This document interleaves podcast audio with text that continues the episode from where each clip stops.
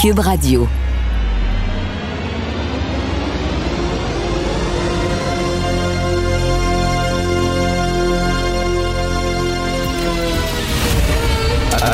Attention, cette émission est laissée à la discrétion de l'auditeur.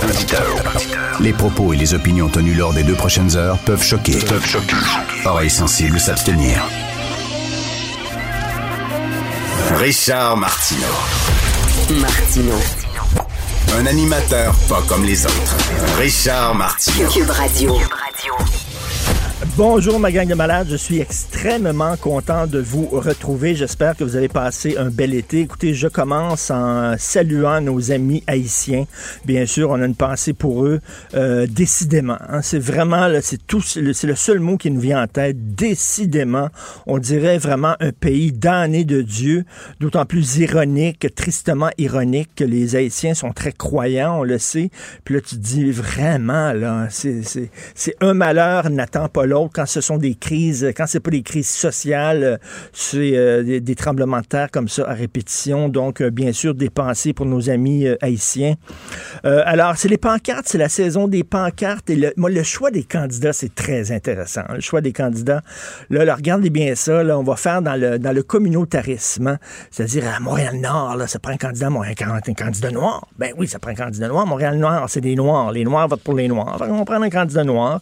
Et puis la petite Italie, ben là, ça le dit, ça prend un candidat italien absolument, là, pour la petite Italie, pour qu'il puisse se, reconnaître. Puis le, quartier chinois, ben, le quartier chinois, ça va prendre un, candidat asiatique, un candidat chinois, c'est sûr, certain. Mais le vivre ensemble, c'est important, le vivre ensemble, à se mélanger, tout le monde ensemble, pas rester chacun dans son coin. C'est bon, le vivre ensemble. Bon, du parc près de Bernard, ben ça, c'est grec. Ça prend absolument un candidat grec pour ce coin-là, pour que les Grecs puissent voter pour un des leurs. NDG, NDG, c'est des Noirs anglophones. C'est plus jamaïcain, NDG. Hein? Antillais, va falloir aller chercher dans cette talle-là. Euh, Jean Talon, dans l'Est, c'est le petit Maghreb. Ça va prendre quelqu'un qui vient, je sais pas, de Tunisie, du Maroc ou d'Algérie. Hein? Ah! Quand Parizeau a parlé de vote ethnique, ah, ça me fait tellement mal, ça me rentrait dedans. C'est épouvantable de dire ces affaires comme ça. C'est tellement raciste, c'est tellement épouvantable le vote ethnique de Parizeau. Heureusement, on est au-delà de ça. Descarrés et Sherbrooke, ça, je sais pas si vous avez remarqué, mais il y a beaucoup de boutiques et des restaurants russes. Hein, c'est la petite Moscou, la petite Russie dans ce coin-là. Donc, ça prendrait un candidat, bien sûr, qui, qui est russe. Côte-Saint-Luc, ça, c'est juif. C'est juif, c'est sûr et certain. Donc, euh, Charles, tu me trouves un candidat juif? Candidat juif pour Côte-Saint-Luc, s'il te plaît, OK? Hochelaga. Hochelaga, c'est quoi? C'est rien que des blancs, francophones, pur laine. Ils se tiennent ensemble, là. Puis là, on va leur présenter un candidat blanc francophone pour eux autres. Maudite gang de pur laine dans leur coin, dans leur ghetto, hein, entre eux autres. hein. Vous êtes contre le vivre ensemble, vous autres. Vous vous tenez entre vous autres. Là. Maudite gang de Québécois de souche qui sont ensemble. Alors, c'est un peu ça. là. Vous allez voir le retour du communautarisme en élection. Ça va être quelque chose. Cube Radio. Les rencontres de l'heure. Jean-François Lisée et Thomas Mulcair. La rencontre, Lisée, Mulcair. Je sais pas ce que j'ai fait à mes boss, mais ils m'ont fait un sacré beau cadeau parce que tous les jours, autour de 8h05, là, on était un peu en retard parce que c'était ma première, mais tous les jours, je vais discuter, entre autres, de politique avec un duo de choc. On peut pas rêver de meilleur duo que ça. Jean-François Lisée, Thomas Mulcair qui sont avec nous. Bonjour les deux. Bonjour Richard. Bonjour, je suis euh, très content de, de vous avoir. Jean-François, je sais pas si tu as entendu tantôt ma sortie sur le, le communautarisme en élection. Euh, Oui. C'est vrai qu'on a tendance hein, à dire Ah ben là, c'est les Juifs, on va présenter un candidat juif. Là, c'est les Noirs, on va présenter un candidat noir. C'est un peu fatigant, ça.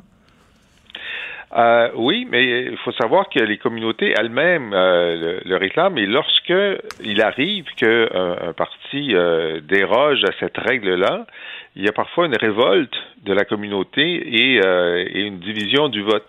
Alors, euh, c'est, ça, ça va dans les deux sens. Et puis, les gens veulent être représentés euh, et c'est difficile de sortir de cette ornière-là. Euh, mais je me souviens lorsque le Parti québécois avait présenté euh, un, un Cohen dans Outremont, alors que c'est Gérald Tremblay qui représentait le Parti libéral, euh, il fallait expliquer à certaines dames, euh, non, non, euh, il faut voter Tremblay. Puis il disait, mais non, mais c'est un bon juif, le Cohen. Non, non, c'est pas un bon juif, c'est un péquiste. c'est Tremblay qui est le bon candidat.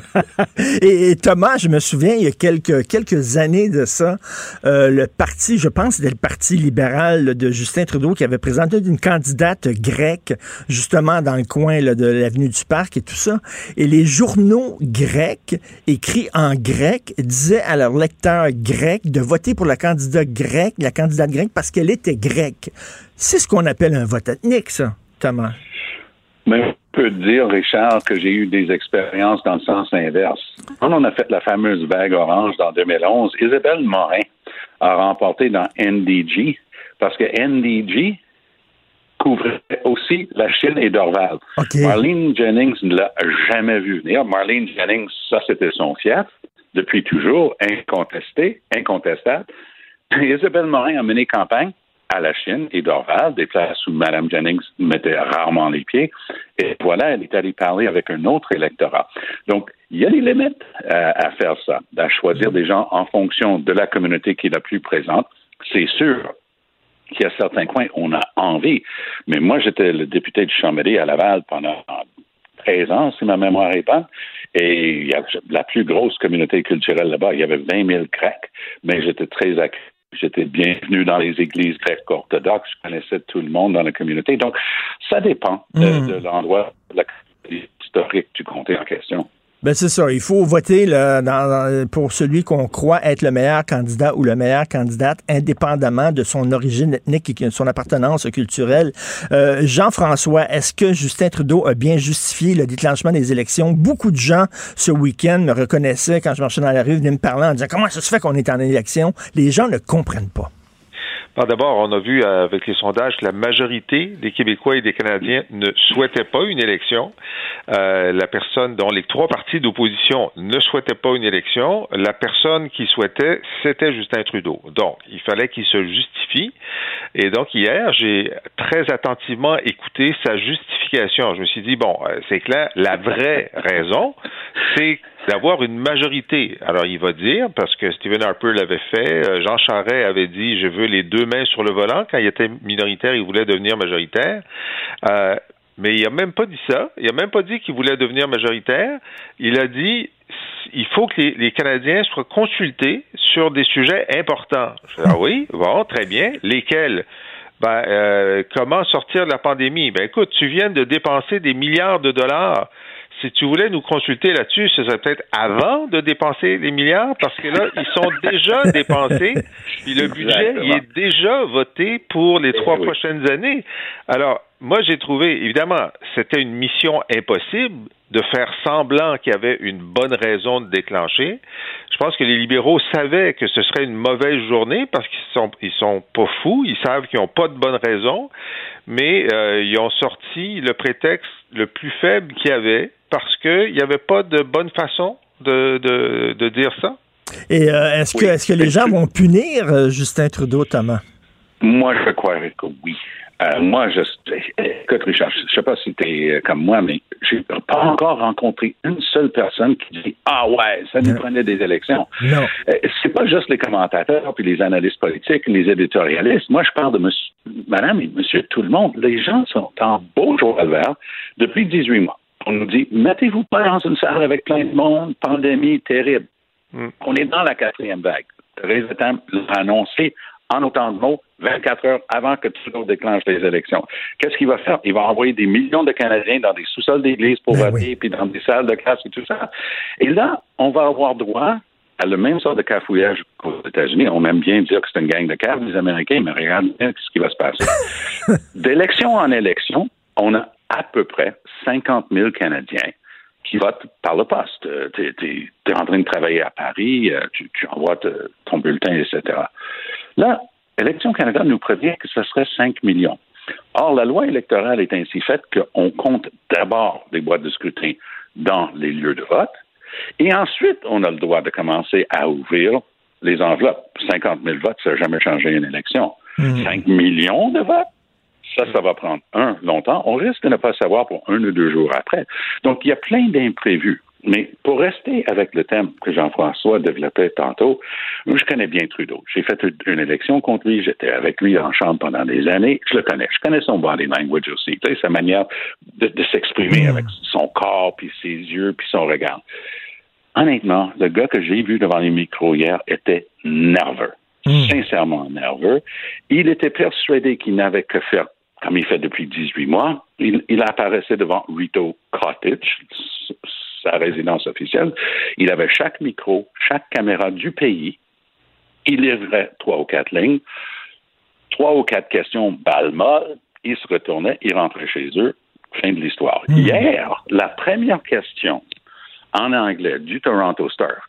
Pour ceux qui ne le savent pas, le Toronto Star, c'est le bulletin paroissial du Parti libéral du Canada. Euh, dans le kisser de Trudeau, une coupe de questions vraiment pow, hardball, tu sais, direct. Oui, oui, oui. Il s'est redressé devant le micro d'un air de dire Hey, t'es première au micro parce que euh, je voulais quelque chose pour moi. Non, non, non, non. Ils sont pas là pour lui cirer Ben les oui. chaussures, les journalistes. La- game a complètement changé depuis hier et Trudeau a fait. perdu l'habitude de faire face à des vraies questions. Et, et Jean-François, Erin O'Toole joue un peu sa tête, là, parce que s'il perd les prochaines élections, les gens vont dire, ben là, chez les conservateurs, ils vont être en maudit. Ils ont mal commencé. Je sais pas si tu as vu la vidéo euh, d'animation qu'ils ont lancée, euh, euh, qui, qui était super cheap, mal. On dirait que c'était fait par... Mon enfant a 13 ans, puis il fait les meilleures vidéos d'animation que ça. Ça a mal parti, là. Oui, alors moi j'ai pas compris parce que la veille, on nous disait que euh, c'est le Parti conservateur qui avait ramassé le plus d'argent, plus que les libéraux pour faire euh, la campagne. Et puis c'est clair que euh, le responsable des communications est un radin parce qu'il n'a pas voulu donner un chèque à la personne qui a fait le montage. alors c'était pas une mauvaise idée en soi, mais effectivement, l'exécution était tellement mauvaise. Remarque que l'objectif d'une publicité comme celle-là, c'est que les gens la voient et les gens en parlent. Alors, beaucoup de Et gens l'ont vu. est en train de faire? On, est, en train d'en parler. Oui. Mais là, bon, ils se sont repris. Ils ont une autre euh, vidéo. On dirait que c'est une pub du Bloc québécois. Vraiment, ils courtisent les Québécois, euh, le français, la langue française et tout ça. Selon toi, Jean-François, est-ce qu'il se positionne bien, Erin O'Toole? Ben, il fait, il fait le maximum. Mais pour moi, là, le problème du Parti conservateur, c'est que c'est une mission impossible. C'est une mission impossible parce que le pays est généralement à gauche du Parti conservateur ces temps-ci, cette décennie-ci. C'est les libéraux, le NPD, le Bloc québécois, le Parti vert. Tout ce monde-là est à la droite. Donc, c'est 66% du pays est à la droite du Parti conservateur. Comment réussir à gagner une élection? Alors, il y a au sein du Parti conservateur ceux qui disent il faut être très conservateur, y compris sur les questions sociales. Puis O'Toole, qui a été un peu élu chef du parti grâce à cette base-là, dit ben non, si on veut être élu, il faut être plus centriste, euh, parler d'environnement, arrêter de parler d'avortement. Et donc, il fait le grand écart. Et puis, il est constamment rattrapé par sa base. Lui, il dit il faut être au centre. Sa base lui dit non, il faut être à droite. Lui dit la veille de son congrès, il faut accepter l'existence des changements climatiques. Son congrès lui dit non, non, non, les changements climatiques n'existent pas. Alors, tu sais, quand bien même il serait Superman, je ne vois pas comment il peut gagner cette élection. C'est juste, il n'y a pas le bon électorat pour gagner l'élection. Exactement. Le, Moi, le je pays est à gauche. Le Canada est à gauche. Oui, rapidement, Thomas. Ben, je pense pas que les gens qui vont voter conservateur vont en vouloir à autour d'essayer d'attirer des gens plus au centre. Donc, il a leur vote garanti. Hier, il était très mauvais dans, dans sa première présentation qui a été écrite. Il avait une chance en or de parler d'Afghanistan. C'est un ancien militaire. Il aurait pu parler avec ses tripes. À la place, il a lu. C'était plate. Ensuite, on l'a eu avec nous à LCN. Il était très bon. Il, était, il avait de l'entre-genre. Il expliquait que son père travaillait à l'usine GM à, à Sainte-Thérèse, qu'il est né à Montréal. Tu sais, des choses qu'on ne sait pas de ce gars-là. Mais moi, je le connais personnellement. J'ai voyagé avec Aaron O'Toole. Puis je peux te dire, il va surprendre. C'est un gars coriace, discipliné. Garde la campagne qu'il va mener. Je pense qu'il va surprendre. Mais si au bout de 612 millions, parce qu'on dit que ça va être les élections les plus coûteuses, si on se retrouve encore avec un, un- un gouvernement libéral minoritaire, back to square one, les gens vont vraiment être furieux. On s'en reparle demain. Exactement. Ouais, on s'en reparle demain. Merci Thomas, merci Jean-François Salut, d'être là tous les Charles, jours. Jean-François. Demain. Richard Martineau. Les commentaires haineux prennent certains animateurs. Martineau s'en régale.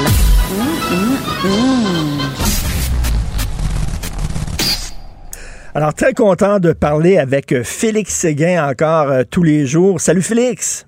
Salut Richard, je suis content de te retrouver aussi en forme et tout bronzé, je présume. oui, tout à fait. Écoute, quel été quand même. Il n'y avait pas une journée sans une fusillade, sans euh, quelqu'un qui se fait poignarder. Écoute, rapidement, j'ai pensé à toi euh, il y a quelques jours. Je te raconte ça rapidement. On va voir, j'amène le fiston voir au SS 117, au Goudzo du marché central. Euh, on sort de là du cinéma, il est à peu près 9h30.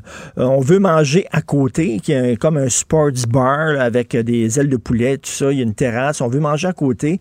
Et là, on arrive là. On, sentait pas, comme on dit en anglais, la vibe était pas bonne. Il y avait des gens louches, euh, tout seuls, qui se promenaient, tout ça. Je le sentais pas. Mon fils dit, papa, ça me tente pas de manger ici, vraiment. On est parti. Quelques minutes plus tard, fusillade. Écoute, je, je, Ah le, oui, je hein? le sentais. Oh, là. Ils se sont le tirés sentais, dessus. hein? Je le sentais vraiment. Wow. Et là, Montréal est en train, on regarde ça, puis on dit, écoute, là, quel genre de ville que c'est en train de devenir, là?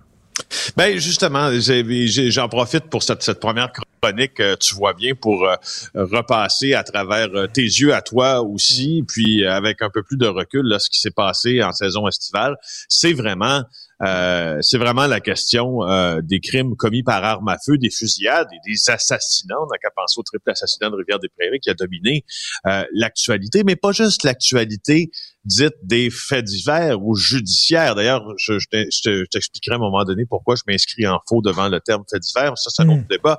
Mais en fait, ça a dominé l'actualité politique également parce que c'est rendu un problème, justement, qui euh, est bien supérieur à une simple chronique de chiens écrasés, tout ça. C'est un problème de sécurité, mais c'est aussi un problème euh, et, et c'est ce que- moi j'ai passé l'été à lire, Richard, des euh, euh, des thèses, euh, des mémoires également de maîtrise de certains criminologues, certains qui sont mes amis d'ailleurs ici à Montréal, certains que je connais pas non plus à l'université Ryerson, euh, et qui avaient déjà largement documenté ce qui s'est passé à Toronto. Puis il y a même de- des études qui sont en train d'être écrites présentement ou des mémoires qui sont en train d'être faites. Bon, c'est pas une étude scientifique, un mémoire, mais c'est toujours bien mieux que quelqu'un qui griffonne sur un bout de papier dans son sous-sol en criant liberté. Tu vas me dire oui.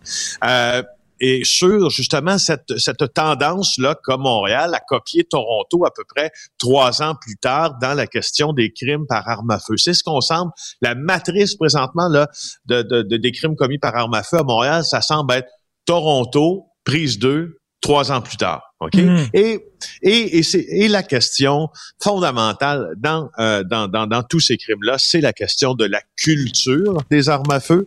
Euh, parce que ici au Canada, on a beau dire, on a beau faire, euh, ceux qui, qui prétendent qu'on n'a pas de culture des armes à feu, c'est faux.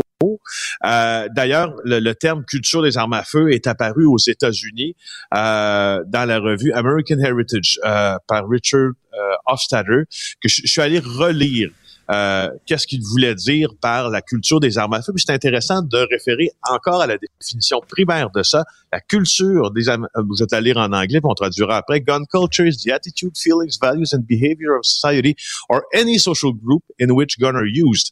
Donc, c'est l'attitude, le sentiment, les valeurs et le comportement d'une société ou de tout groupe social dans lequel les armes sont utilisées. Donc, ici, au Canada, donc Alberta, Québec, Ontario particulièrement, c'est un gros, gros bassin de chasseurs. Donc, c'est une culture des armes à feu liée euh, aux sports qui sont, euh, qui sont récréatifs comme la chasse, sauf que c'est en train de changer. Et c'est ça qui est important. D'ailleurs, euh, euh, cet article dans du American Heritage est repris dans une des revues euh, faites par Ryerson en disant c'est en train de changer pour qu'on ait une forme, en tout cas dans certaines euh, ag- grandes agglomérations, de culture des armes à feu un peu plus copiée sur les États-Unis, qui est plus une question de protection, puis qui est plus une question d'offensive. Je trouvais ça important Ben oui. de dépatouiller tout ça avec toi. Ben, Voilà. tu sais, Robert Charlebois, qui disait vivre, euh, vivre ici, c'est comme vivre aux États-Unis, de plus en plus. hein. On leur ressemble de plus en plus. Des fois, on les regarde de haut, mais écoute, même en politique, maintenant, on a nos, nos extrémistes, nos radicaux, on a nos Trumpistes, nous autres aussi. Donc, on ressemble de plus en plus aux Américains. Tu veux me parler de l'affaire qui t'a le plus fâché cet été? Et puis j'étais content de te voir écrire euh, là-dessus aujourd'hui. C'est la fameuse port de l'étoile Ah. jaune. Écoute, je je je sais pas si plusieurs d'entre vous ont visité certains musées de l'Holocauste euh, en Allemagne, à Montréal. On en a un superbe d'ailleurs Superbe à Montréal, magnifique. magnifique à Washington aussi, hein, dans les dans le circuit des musées à Washington. Si vous n'avez pas vu euh, le musée de, de, de United States Holocaust Memorial Museum, si vous n'avez pas mis le pied là, ça vaut la peine. Vous en sortirez euh, changé. Et moi, à chaque fois que je me suis, parce que c'est un peu un pèlerinage hein, aussi, c'est un peu un, un instant de recueillement quand on marche et qu'on voit les artefacts qui nous sont revenus de des camps de concentration, etc. Donc quoi? À Montréal, on en a une étoile jaune là, qui a été portée, je pense, par un, un- un juif hongrois. Et, et, euh, et euh, bon, ben, tu sais, pour mémoire, là, l'étoile jaune, ce que ça permettait, c'était aux nazis euh, d'identifier facilement euh, le juif euh, dans des pays qui avaient été conquis ou dans des zones qui avaient été conquises avec cette pièce de tissu euh, dont on référait avant là euh, à, à l'ancêtre de cette pièce-là qui s'appelait la rouelle. Mais ce que ça permettait finalement, c'est l'extermination quasi Mais systématique oui, c'est épouvantable. Écoute, je me souviens d'être allé euh, manger chez Schwartz et le gars qui m'a coupé mon smoke meat, quand il me l'a offert, son bras est sorti de sa chemise et j'ai vu son numéro tatoué sur le bras. Et, écoute, ça m'a extrêmement ému. C'était un rescapé d'un- camp de la mort. Écoute, Wow. de, de sortir ça, de brandir ça. Je vais en parler tantôt à LCN. épouvantable. puis tu sais, je, je te, je te laisse à ta chronique à LCN, mais moi, c'est le principe que je, je trouve complètement confrontant. Euh, puis, je trouve d'ailleurs qu'il fait preuve d'un manque d'intelligence flagrant, c'est de brandir cette étoile-là quand le mouvement que tu veux contester est un mouvement qui veut te, te vacciner, puis en ce qui essaie de te protéger, alors que le mouvement précédent où on la portait, c'est un mouvement qui veut t'exterminer. C'est tout à fait le contraire. Ben oui. Puis toi, tu sors cette étoile-là, puis tu portes ça, que puis t'en es fier. Franchement, ça prend un taré euh, confédéré. Écoute, euh, tout à fait. Rapidement, geste de violence au stade Saputo. Ben oui, on, je sais pas si on est en train d'avoir euh, des, euh, des, des, des, des- copies des hooligans euh, dans des stades de, de, de, de soccer euh, européens, là, mais il y a eu des violences là, entre les Ultras, qui est le groupe supporter bien, euh, bien intentionné ou mal intentionné des fois de l'Impact de Montréal, c'est-à-dire qu'il y aurait un combat entre des membres des Ultras et un homme qui serait venu voir un tir de pénal, un penalty, Richard, penalty. qui portait le nouveau chandail euh, du CF Montréal, donc anciennement euh, de l'Impact. Puis les Ultras, eux autres, sont pas contents que le club s'appelle le CF Montréal. Fait que là, l'air que le gars, ils se sont battus ensemble, mais ça a l'air que c'est pas de la faute des Ultras parce que le gars était trop chaud. Puis le gars était trop chaud. Il dit, c'est pas de ma faute. Si j'étais trop chaud, c'est la faute des Ultras. Bon, Bref. ça va euh, bien. Donc, on a, on a des guns comme aux États-Unis, puis on a des hooligans comme en Angleterre. Ça va super bien. Félix, bonne journée. Très hâte Bonne de te reparler demain. Très content Moi que tu aussi. sois là. Salut. Moi aussi, mon Richard. Bye. Salut. Cube Radio. Cube Radio.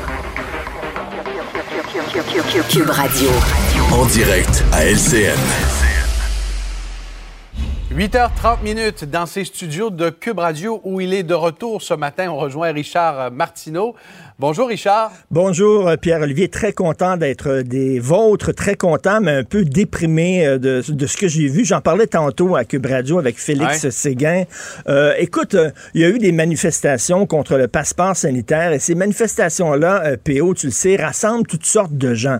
Il y a des gens qui se posent des questions légitimes sur le passeport sanitaire. Je veux pas les ridiculiser. Se posent de vraies questions. Mais il y a des coucous aussi dans cette gang-là. On sait, il y a des anti-vaccins. Et là, de brandir l'étoile jaune que les Juifs devaient porter euh, sous le régime nazi, ça m'a vraiment, je dis, quel échec de notre système d'éducation. Ça n'a aucun sens. C'est quoi ces gens-là? Euh, on sait, ils font référence. Ils autres disent, ça a commencé comme ça à Nuremberg, c'est-à-dire qu'on a enlevé des droits et des libertés aux Juifs. Il n'y avait plus le droit d'aller euh, dans tel endroit, dans tel commerce et tout ça. Et ça finit avec des camps de la mort. Mais Écoute, vraiment, euh, Jean-François, et je, je- euh, Pierre-Olivier, je, je ne comprends pas c'est quoi le problème. Je suis allé cet été Mhm. à Paris pendant un mois, OK? Et Tu la profiter de ton statut de pleinement vacciné? de pleinement vacciné, doublement vacciné, moi, euh, ma femme et notre fils de 13 ans. Et euh, d'ailleurs, quand j'ai mis la photo de mon fils à son deuxième vaccin, j'ai reçu des choses épouvantables des gens en disant t'étais cœurant, euh, tu soumets ton fils à un vaccin expérimental, euh, tu mets sa santé en danger. Alors, donc, on arrive à Paris. La dernière semaine, il y a le passeport sanitaire. Avant d'entrer dans les musées, dans les cinémas, bon, je l'avais. Euh, J'avais des preuves de ma vaccination dans mon portefeuille. Alors, je sortais ça, je leur montrais. Et là, après ça, je montrais une pièce d'identité pour dire que c'est bel et bien moi. Ça prenait, Pierre-Olivier, 30 secondes. 30 secondes, après ça, on entrait dans les cinémas et vu qu'on était tous des doubles vaccinés, on n'avait pas besoin de porter le masque à l'intérieur.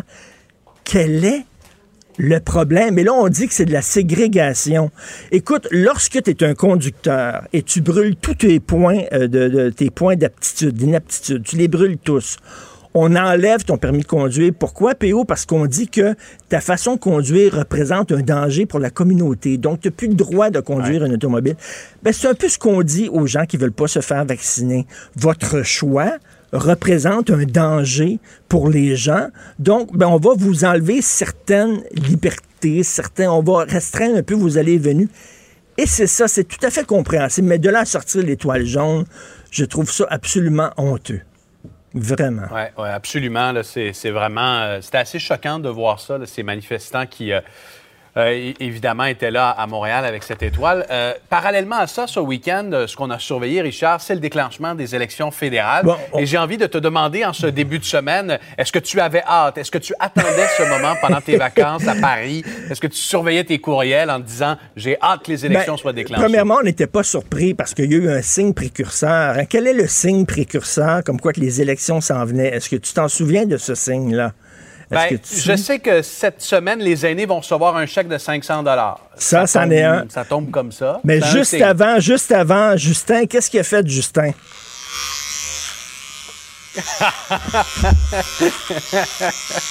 Justin a fait ça.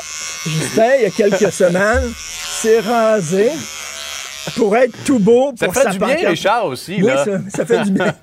Il s'est rasé pour être tout beau pour sa pancarte électorale. Et écoute, ce week-end, je me promenais un peu partout en ville. Les gens me reconnaissaient, venaient me voir et disaient, Monsieur Martineau, expliquez-moi pourquoi on va en élection. Les gens ne le comprennent pas euh, parce qu'il dit, bon, j'ai besoin d'une majorité pour mieux gouverner. Écoute, on s'entend que le parti, le NPD, ils ont tellement peur au NPD que les conservateurs prennent le pouvoir qu'ils acceptent tout ce que Justin propose. Donc, Justin Trudeau, oui, dans les faits, il est minoritaire, mais dans, pour vrai, il, il gère comme s'il était majoritaire parce que devant lui, il y a un parti qui lui lèche littéralement les bottines, les semelles de bottes. Donc, les gens se disent, écoute, pourquoi on va en élection? Les élections, je t'ai lu, euh, Pierre-Olivier, hein, tu l'as écrit, les élections les plus Ouais. coûteuses de l'histoire du pays. Et là, on va se retrouver à la fin de ça, sais-tu quoi? Peut-être avec un gouvernement libéral minoritaire? Tout ça pour ça.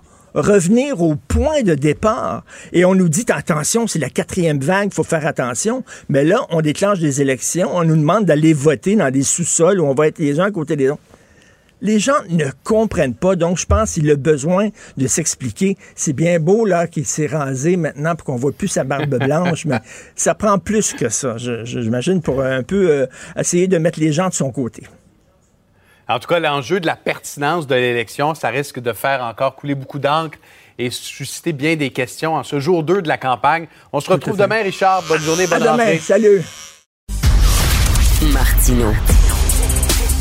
Le préféré du règne animal. Bonjour, les petits lapins. Petit lapin, petit lapin. Je viens d'entendre avec vous les nouvelles, euh, les nouvelles annonces du show. J'aime bien ça. Petit lapin, petit lapin. Alors, euh, Jean-Marc Léger, que vous connaissez bien, président de la firme de sondage Léger, qui est avec nous, bien sûr. Il a fait un sondage. Est-ce que les Canadiens euh, sont contents de retourner en élection? Je pense que personne vraiment est surpris des résultats. Bonjour, Jean-Marc. Oui, bonjour Richard. Euh, J'imagine que toi aussi, autour de toi, tu as rencontré des gens ce week-end. Est-ce qu'il y a une personne qui dit Je suis content de retourner à l'élection? Est-ce qu'il y en a une? Ah oui, il y en a 26% des Canadiens, mais la, la, grande, grande majorité en veulent pas. Le pire là-dedans, Richard, c'est que les libéraux en veulent pas non plus. Ceux qui en veulent le plus, ce qui est drôle, ce sont les conservateurs parce qu'ils veulent se débarrasser du gouvernement actuel. Mais globalement, là, la grande majorité des Canadiens, le trois, le deux tiers, le trois quarts, pardon, veulent pas d'élection. Ben non, on veut pas aller en élection. Premièrement, on trouve ça un peu contradictoire qu'on nous dit, écoutez, c'est la quatrième vague, il faut un peu serrer la vis et tout ça, et là, qu'on organise des élections. Il y a quelque chose de contradictoire là-dedans, là. Oui, puis Justin Trudeau n'a pas réussi hier à éclairer ça, parce que ce qu'il a dit comme raison, c'est euh, je, je veux que les Canadiens aient leur mot à dire. Bon, OK, ça, ça va, mais pourquoi aller en élection maintenant? Hein? Hier, il n'a jamais prononcé dans son discours. Vous savez, c'est souvent en politique, faut entendre ce qui n'est pas dit, euh, Richard. Puis il n'a jamais prononcé le mot majorité. Parce qu'en réalité, la seule raison ben pour laquelle il va en élection, c'est obtenir sa majorité. Hein. Oui, oui, mais il dit j'ai besoin de majorité parce que euh, le gouvernement n'est pas gouvernable et tout ça. Mais écoute, je m'excuse, mais bon, et oui, il est minoritaire, mais dans les faits, avec le NPD qui, qui accepte tout ce qu'il propose, il gère comme s'il était majoritaire. Oui, puis il peut s'appuyer sur l'NPD, mais si l'NPD veut pas, il peut s'appuyer sur le bloc. S'il veut pas, s'il veut pas, il peut s'appuyer sur les conservateurs. Il y a trois partis politiques qui sont prêts à l'appuyer parce que personne veut des élections. Mais en ayant dit ça, à partir du moment où on se lance en élection, ce débat-là dure quelques jours, à moins que la pandémie reparte à des seuils exponentiels. Sinon, euh, dans, quelques jours, on va aller directement. D'ailleurs, moi, je m'attends dès cette semaine que le Parti libéral enclenche sur des débats de fond pour essayer de détourner cette question-là. Ils ont dû prévoir ça. Et euh, selon toi, écoute, les, risques, je sais que toi, tu es un sondeur, donc tu mesures ce qui est le sentiment des gens aujourd'hui, au moment où on se parle. Tu n'as pas de boule de cristal, mais les chances que les chances qu'on revienne back to square one, comme on dit en chinois, c'est-à-dire qu'on se retrouve avec un gouvernement libéral minoritaire, sont très fortes. Sont. Les, les, sondeurs, on est très bon pour prédire le passé. on est très fort.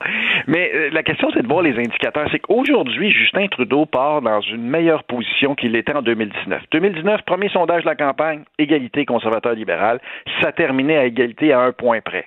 Aujourd'hui, il démarre avec 5% d'avance. Et il est en avance dans les trois provinces clés, le Québec, l'Ontario, la Colombie-Britannique, c'est le deux tiers des députés à travers le Canada. Donc, il n'est pas en mauvaise position et même son niveau de satisfaction est élevé à cause de la pandémie, il est à 45% Il y a même un potentiel à la hausse. Puis, dernier argument favorable pour lui, c'est que pendant la dernière année de la pandémie, il y a eu quatre élections provinciales. Les quatre gouvernements en place ont été réélus. Hmm. Donc, vous voyez, ça, c'est les conditions. En parallèle de ça, il y a une insatisfaction forte. Si 35% votent les libéraux, il y a 65% des Canadiens, le deux tiers des Canadiens, qui votent contre. Puis la hmm. dernière fois, Andrew Scheer a été tellement mauvais parce que tous les jours, il s'est menti ben lui-même. Ben oui. L'avortement, ce n'est pas une question importante, mais il était pas anti-avortement. Chacune des questions de ça, on, l'a senti. Et Erin O'Toole, c'est pas la même chose. C'est pas la même chose. Il y a une voie de passage conservatrice que je vois, moi. On va attendre la dynamique, là, mais il faut pas prendre pour acquis l'élection de Justin Trudeau. Écoute, j'ai vu la, pub, la dernière pub du euh, Parti conservateur. Je pensais que c'était une pub du Bloc. Vraiment, là, tu sais, avec les drones sur les, paysages du Québec, puis l'importance de la langue française et tout ça. Et là, je me suis dit, tiens, c'est la pub du Bloc. Ben non, c'est les conservateurs. Est-ce que cette élection-là fédérale va se jouer au Québec? Ah, c'est-à-dire la majorité va jouer au Québec. Parce que la décision, qui gouverne, Richard, c'est comme ça depuis 1867, c'est l'Ontario qui décide. 121 sièges, les majorités se font là. Quand Harper a gagné, il a gagné en Ontario. Mais le Québec décide s'il est majoritaire ou minoritaire. C'est là où on a vraiment une voix à suivre. Aux dernières élections, avec l'élection de 32 bloquistes, on a décidé qu'il serait minoritaire. D'ailleurs, Yves-François Blanchet a dit dans son discours non à la majorité de Trudeau. Ben, c'est un argument fort, ça. Il y a beaucoup de Québécois qui ne veulent pas donner la majorité à Justin Trudeau. Et là, ça devient, c'est le Québec qui va décider. Et un peu cette année en Colombie-Britannique. Il y, a, une dizaine de comtés en Colombie-Britannique qui pourraient passer euh, de, NPD euh, aux libéraux. donc, il y a deux endroits que nous, on va surveiller mm. particulièrement. C'est vraiment une bataille. Ville-campagne. Les villes votent libéral, la campagne vote conservateur, puis les banlieues entre les deux sont un peu squeezées, sont un peu prises. J'ai hâte de voir les nationalistes, les souverainistes au Québec, ils vont voter comment? J'ai eu euh, dans les pages du Journal de Montréal un, pas, un petit, un petit accro. on s'est accroché, euh, Joseph Facal et moi. Euh, bon, moi, moi, les gens le savent, je suis souverainiste, je sais pas d'être pseudo-objectif, tout le monde le sait. Là. Et moi, je me dis, Justin Trudeau, euh, constitue une telle menace pour le Québec avec son, multiculturalisme zélé. Il est tellement menaçant que je pense qu'il faut voter conservateur pour s'en débarrasser. Et Joseph Facal dit non, non, non, il faut continuer à voter bloc. Donc, les nationalistes, c'est la question qu'ils vont se poser. Est-ce que je me bouche le nez puis je vote conservateur ou je continue à voter bloc? Oui, puis moi, je pense que c'est un petit peu en avant de ton temps. Dans le sens que ça va être la question qu'on va se poser après le premier débat. Que c'est là que ça joue. Le face-à-face à, mm. TVA là, va être probablement avant les, les, euh, les, débats à Radio-Canada, ce qui fait que le premier débat est toujours le plus important. Puis là, la question, c'est que si Renault a réussi à monter au Canada, parce qu'actuellement, il ne peut pas gouverner, mais s'il réussit à monter dans l'Ouest canadien, où c'est un terroir facile, une, normale pour eux, s'il performe en Ontario, là, s'il s'approche du pouvoir, la question que tu te poses est la bonne. OK. Est-ce que oui ou non, est-ce qu'on veut embarquer dans un gouvernement conservateur pour battre Trudeau, ou on vote selon nos convictions pour les nationalistes, pour le bloc. mais cette question-là, aujourd'hui, là, elle est trop tôt. Québécois qui la voit pas. Elle, est très tôt comme question encore. Écoute, en, terminant, euh, bon, ça va être la saison des sondages. Toi, tu es en train de fourbir tes armes. Euh, on va voir beaucoup de sondages. Il euh, y, a un internaute hier qui m'a écrit sur ma page Facebook en disant Bon, les sondages, ils se trompent tout le temps, ils se trompent tout le temps, année, année, année, élection après élection, ils se trompent, puis là, ils vont encore arriver avec des sondages. Qu'est-ce que tu en penses de ça, ce commentaire-là? Ben moi, j'en pense, c'est nos Olympiques. À, chaque élection, c'est un test. Aux dernières élections de fédérales 2019, léger, on était à un point près, là. 33, 33, là. Ça finit 34, 33, là. C'est parce que le problème qu'il y a dans une campagne, c'est qu'il y a toutes sortes d'uluberlus. Euh, ce matin, par exemple, il y a un sondeur du Canada anglais, Forum Research, qui place les conservateurs en avant. On est loin de cette situation-là. Fait que là, quand plusieurs sondeurs disent des choses différentes pour la population, je les comprends. Tu, sais, tu peux prendre hmm. n'importe quel sondage puis dire une chose et son contraire. Fait que c'est la question, c'est de suivre les firmes qui sont sérieuses. Ipsos, par exemple, est une firme sérieuse. Des firmes là, qui ont qui ont un, un background puis qui ont eu des résultats dans le passé. Ce qui n'empêche pas, Richard, que le Québec, c'est ce qui est le plus difficile à mesurer. Moi, je travaille avec, le Canada, j'ai 600 employés, 8 bureaux dans toutes les provinces. Là. Au Québec, là, on est cyclotimique. cyclotimique, ça veut dire qu'on change. Là. Puis à un moment donné, on a une tendance, par exemple, on s'est embrasé pour Jack Layton en 2011, la vague orange. 2015, la vague rouge. Justin Trudeau était notre, nouvelle nouveau meilleur ami. 2019, la vague bleue. Le Bloc a fait un, un travail extraordinaire. Là, on est, on est aujourd'hui, on se dit, avec qui les Québécois vont tomber en amour? Ça part. Et ça, c'est dur à mesurer. Et tu il y a un politicien, il y a un politicien canadien qui avait dit euh, au Québec, on n'a pas de, on n'a pas de raison, on n'a que des émotions. Ouais, Wilfrid Laurier, euh, au début du dernier siècle, qui a dit ça. Puis, moi, ce que je dirais, c'est quand mes sondages bougent de 2% au Canada anglais, c'est l'hystérie collective. il se passe quelque chose. Au Québec, ça bouge de 15% on appelle ça une saute d'humeur le, vrai problème, c'est ça, c'est le Québec. Le reste, l'Ontario, tout ça, on est toujours direct. Québec, c'est toujours un petit peu plus difficile. On est comme un écureuil sur un double espresso, hein? Notre euh, capacité d'attention, c'est ça, là. C'est vraiment. Écoute... ce qu'on veut aimer, là, ils sont, pour l'instant, tous les leaders sont moins populaires que leur parti, sauf Yves-François Blanchet, qui est plus populaire que le Bloc québécois. Fait que là, t'arrives dans une campagne, t'es aimes pas. Fait que là, il faut eux autres qui nous apprivoisent, puis tu sais, à longueur de, de, de menteries qu'ils disent ou de demi-vérité, t'as de la difficulté à les embarquer. Mais là, il y en a un nouveau dans la campagne. Le vrai connu, là, est Renault Tool. Qui est-il? Et comme tu as dit, c'est dans les débats. Et j'ai-tu bien lu, mais il va y avoir plus de débats français qu'anglais? Ben, pour l'instant, peut-être qu'il va en avoir d'autres. Pour l'instant, il y a le face-à-face -à, -face à TVA qui est en français et le consortium des médias en fait un en français, un en anglais. Donc, au total, il y a trois débats, dont deux en français. C'est là, que, c'est là que ça joue et c'est là qu'Yves-François Blanchet a une avance considérable. Il maîtrise la langue française de façon spectaculaire. Ben oui, ben écoute, on va se reparler parce que c'est toujours un plaisir de te parler, euh, Jean-Marc Léger. Merci beaucoup. Bonne journée. Oh, au plaisir, Richard. Au revoir. Martino, ne ratez plus rien. Cette émission est aussi disponible en podcast dans la bibliothèque balado de l'application ou du site cul.radio.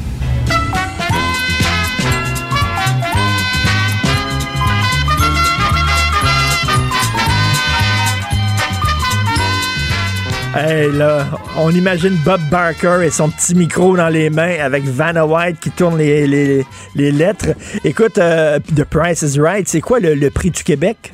Ben, en fait, Yves Daou. je Ben, bon matin, euh, Richard. J'espère que tu as eu des bonnes vacances. Content de te retrouver. Content en fait, à cette, à cette émission, euh, tu te rappelles, on écoutait ça, Price is Right. Ben, On dirait que Justin Trudeau, ça va être lui, là. C'est un monsieur généreux. Parce que effectivement, il va en donner des millions euh, au Québec et un peu partout. Euh, évidemment, je, euh, juste te dire là, que déjà là, euh, puis euh, c'est notre journaliste euh, Sylvain Larocque qui a fait le, le décompte là.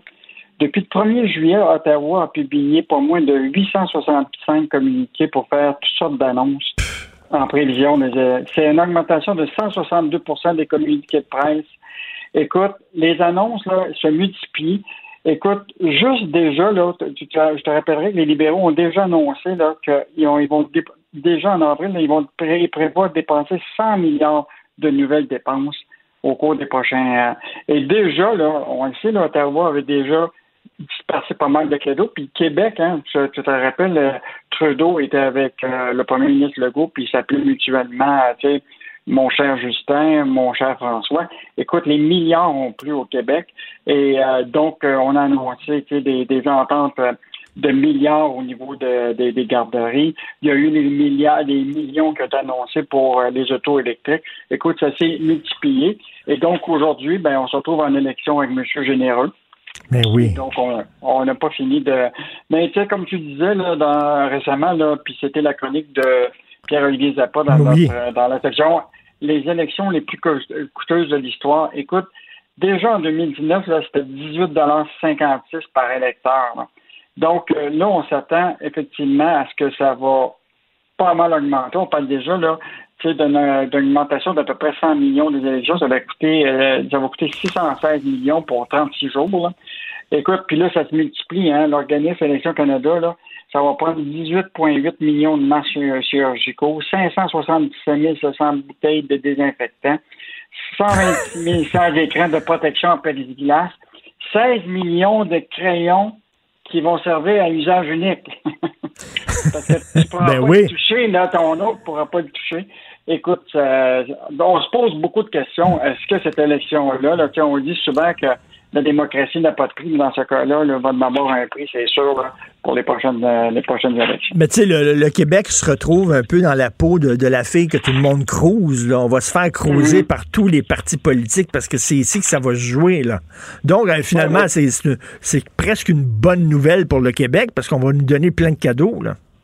Ah oui, puis euh, juste te dire que tu le disais toi-même, tout est, c'est tout organisé, Trudeau, tout est structuré, tu sais, euh, y compris couper sa barbe, tout ça. Là, cette semaine, là, les, les aînés vont recevoir le premier chèque de 500 dollars. Ben oui. Donc, ça, c'est tout, tout était prévu. Là. Tu déclenches l'élection, puis là, le- les, les aînés vont recevoir le 500 dollars. Donc, euh, tu sais, le Père Noël euh, va passer en, en plein été. Là. Donc, euh, Justin Trudeau euh, maintient la même cadence. Mais cette cadence-là, comme Michel Girard le disait en fin de semaine, ben, ça va nous endetter à vie avec Trudeau. Là. Écoute, euh, je te juste te rappeler là, qu'on va se retrouver là, avec une dette fédérale de 1, presque 3 milliards. Là. Ça représente à peu près 32 362 par tête de, de, de- de Canadiens. là. 32 Fait 000, que, euh, 32 000 dollars, tu dis? Oui, par Fait personne. que, OK, fait qu'un enfant qui vient de venir au monde, mettons Gabriel, le nouveau de Pierre-Carl Pellado, là. Alors, il vient, il vient de venir au monde euh, avec 32 000 de dette. Lui, c'est pas pire, son père va pouvoir, euh, va pouvoir l'aider un peu, mais quand même, là, écoute, c'est les jeunes qui vont être endettés, là. Euh, écoute, ça, c'est sûr que c'est, ça va avoir des impacts pour la, la, la, la, la prochaine génération. Parce que dans le fond, là, on le dit souvent là, que c'est, euh, c'est la, la, la, la- la- on- c'est nous autres qui, ça nous coûte de l'argent maintenant, mais ça va être la génération des de ma fille, tout ça, qui vont devoir payer. Mais pour le moment, tu sais, tu regardes les sondages actuellement, puis Trudeau, là, il vague bien plus sur d'autres choses, sur d'autres thèmes que la dette puis le déficit, parce que ça n'a pas l'air encore attirer beaucoup les jeunes. là. C'est pas Mais un non. sujet. L'environnement passe en premier. Puis, euh, puis évidemment, euh, la pénurie de main-d'œuvre, les thèmes qui, euh, que si tu promènes dans la rue, c'est, c'est ça qui est, la, qui, qui- qui est l'enjeu. Euh, donc, euh, une élection coûteuse, endettement à vie avec, avec, Trudeau. Élection euh, coûteuse et totalement inutile pour la plupart des gens. Mais comme tu dis, il a donné tellement de cadeaux à gauche et à droite. Euh, j'en ai déjà parlé ici sur les ondes. Ma fille aînée, elle a fait plus d'argent sur la PCU qu'elle en faisait lorsqu'elle travaillait. Finalement, ça l'a enrichi. Elle, elle est bien contente de Justin. Elle l'aime beaucoup, là, Justin. Écoute, il y en a, ils ont eu les PCU, là, ils, ont gagné plus d'argent le PCU que leur revenu annuel qu'il y avait avant. ça fait que, euh, pour pas pourquoi? Ben, les entreprises s'inquiètent euh, de la pénurie de main-d'œuvre qui était le sujet euh, de tout l'été puis qui, va, qui va se poursuivre. en tout cas, c'est une élection qui va durer 36 jours. Je ne sais pas c'est quoi qui va ressortir de cette élection-là en termes de thème, mais il y a une chose qui est sûre, là, c'est Monsieur Généreux. Il, va être encore là pour 36 jours. Écoute, là, la, machine à signer des chèques va se faire aller en maudit. On n'a rien vu, là. Ah non, non. Puis écoute, si déjà depuis le 1er juillet, l'augmentation de, de on est rendu à plus que 637% d'augmentation des communiqués du 1er, 1er juillet. Prépare-toi que notre boîte de courriel va continuer à se multiplier. Et, eh puis c'est drôle parce que c'est les jeunes, je pense, j'aurais dû poser la question tantôt à Jean-Marc Léger, mais je pense que les, jeunes euh, votent en, grosse majorité pour euh, Justin Trudeau. Et pourtant, c'est eux autres que Justin Trudeau tombe comme des moutons. C'est eux autres qui vont surendetter, là. Hmm. Mais tu sais, à la décharge de Trudeau, puis ça, il faut quand même être euh, juste, tous les pays du G20, là, globalement, l'Agence française avait fait ça, les pays du G20 ont dépensé quelques 16 000 milliards en US pour relancer leur économie depuis le début de la, fichue euh, euh, euh, pandémie du coronavirus. Puis le pays qui s'est le plus endetté puis qui a réinvesti, c'est les États-Unis avec Donald Trump et Joe Biden. Puis tous les pays l'ont fait. La seule affaire, c'est est-ce qu'on investit l'argent au bon endroit pour c'est pour l'avenir, c'est pour l'infrastructure, pour euh, créer la formation, pour tout ça. Là, on a l'air plutôt à donner de l'argent à, des gens qui euh, n'en ont pas nécessairement besoin. Ben oui, tout à fait. Merci beaucoup, Yves. On se reparle demain. Merci, Daou. Alors, il y a peut-être des gens qui vont manifester contre les élections. Tiens, hein, il y a eu une manifestation samedi contre le passeport sanitaire. On a bloqué euh, le centre-ville de Montréal. Euh, après ça, dimanche, moi j'étais en auto, c'était bloqué. J'ai non, pas une autre manif. Non, c'était la fierté gay. Euh, quand c'est pas aussi des manifestations cyclistes où on bloque. à un moment donné, je pensais à ça hier. Je me disais, regarde, le circuit Gilles Villeneuve, le circuit Gilles Villeneuve, ça sert trois jours par année, OK, pour la F1, quand il y a de la F1.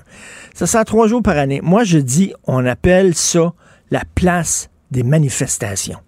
Les gens vont manifester. Là, il va y avoir un site Internet.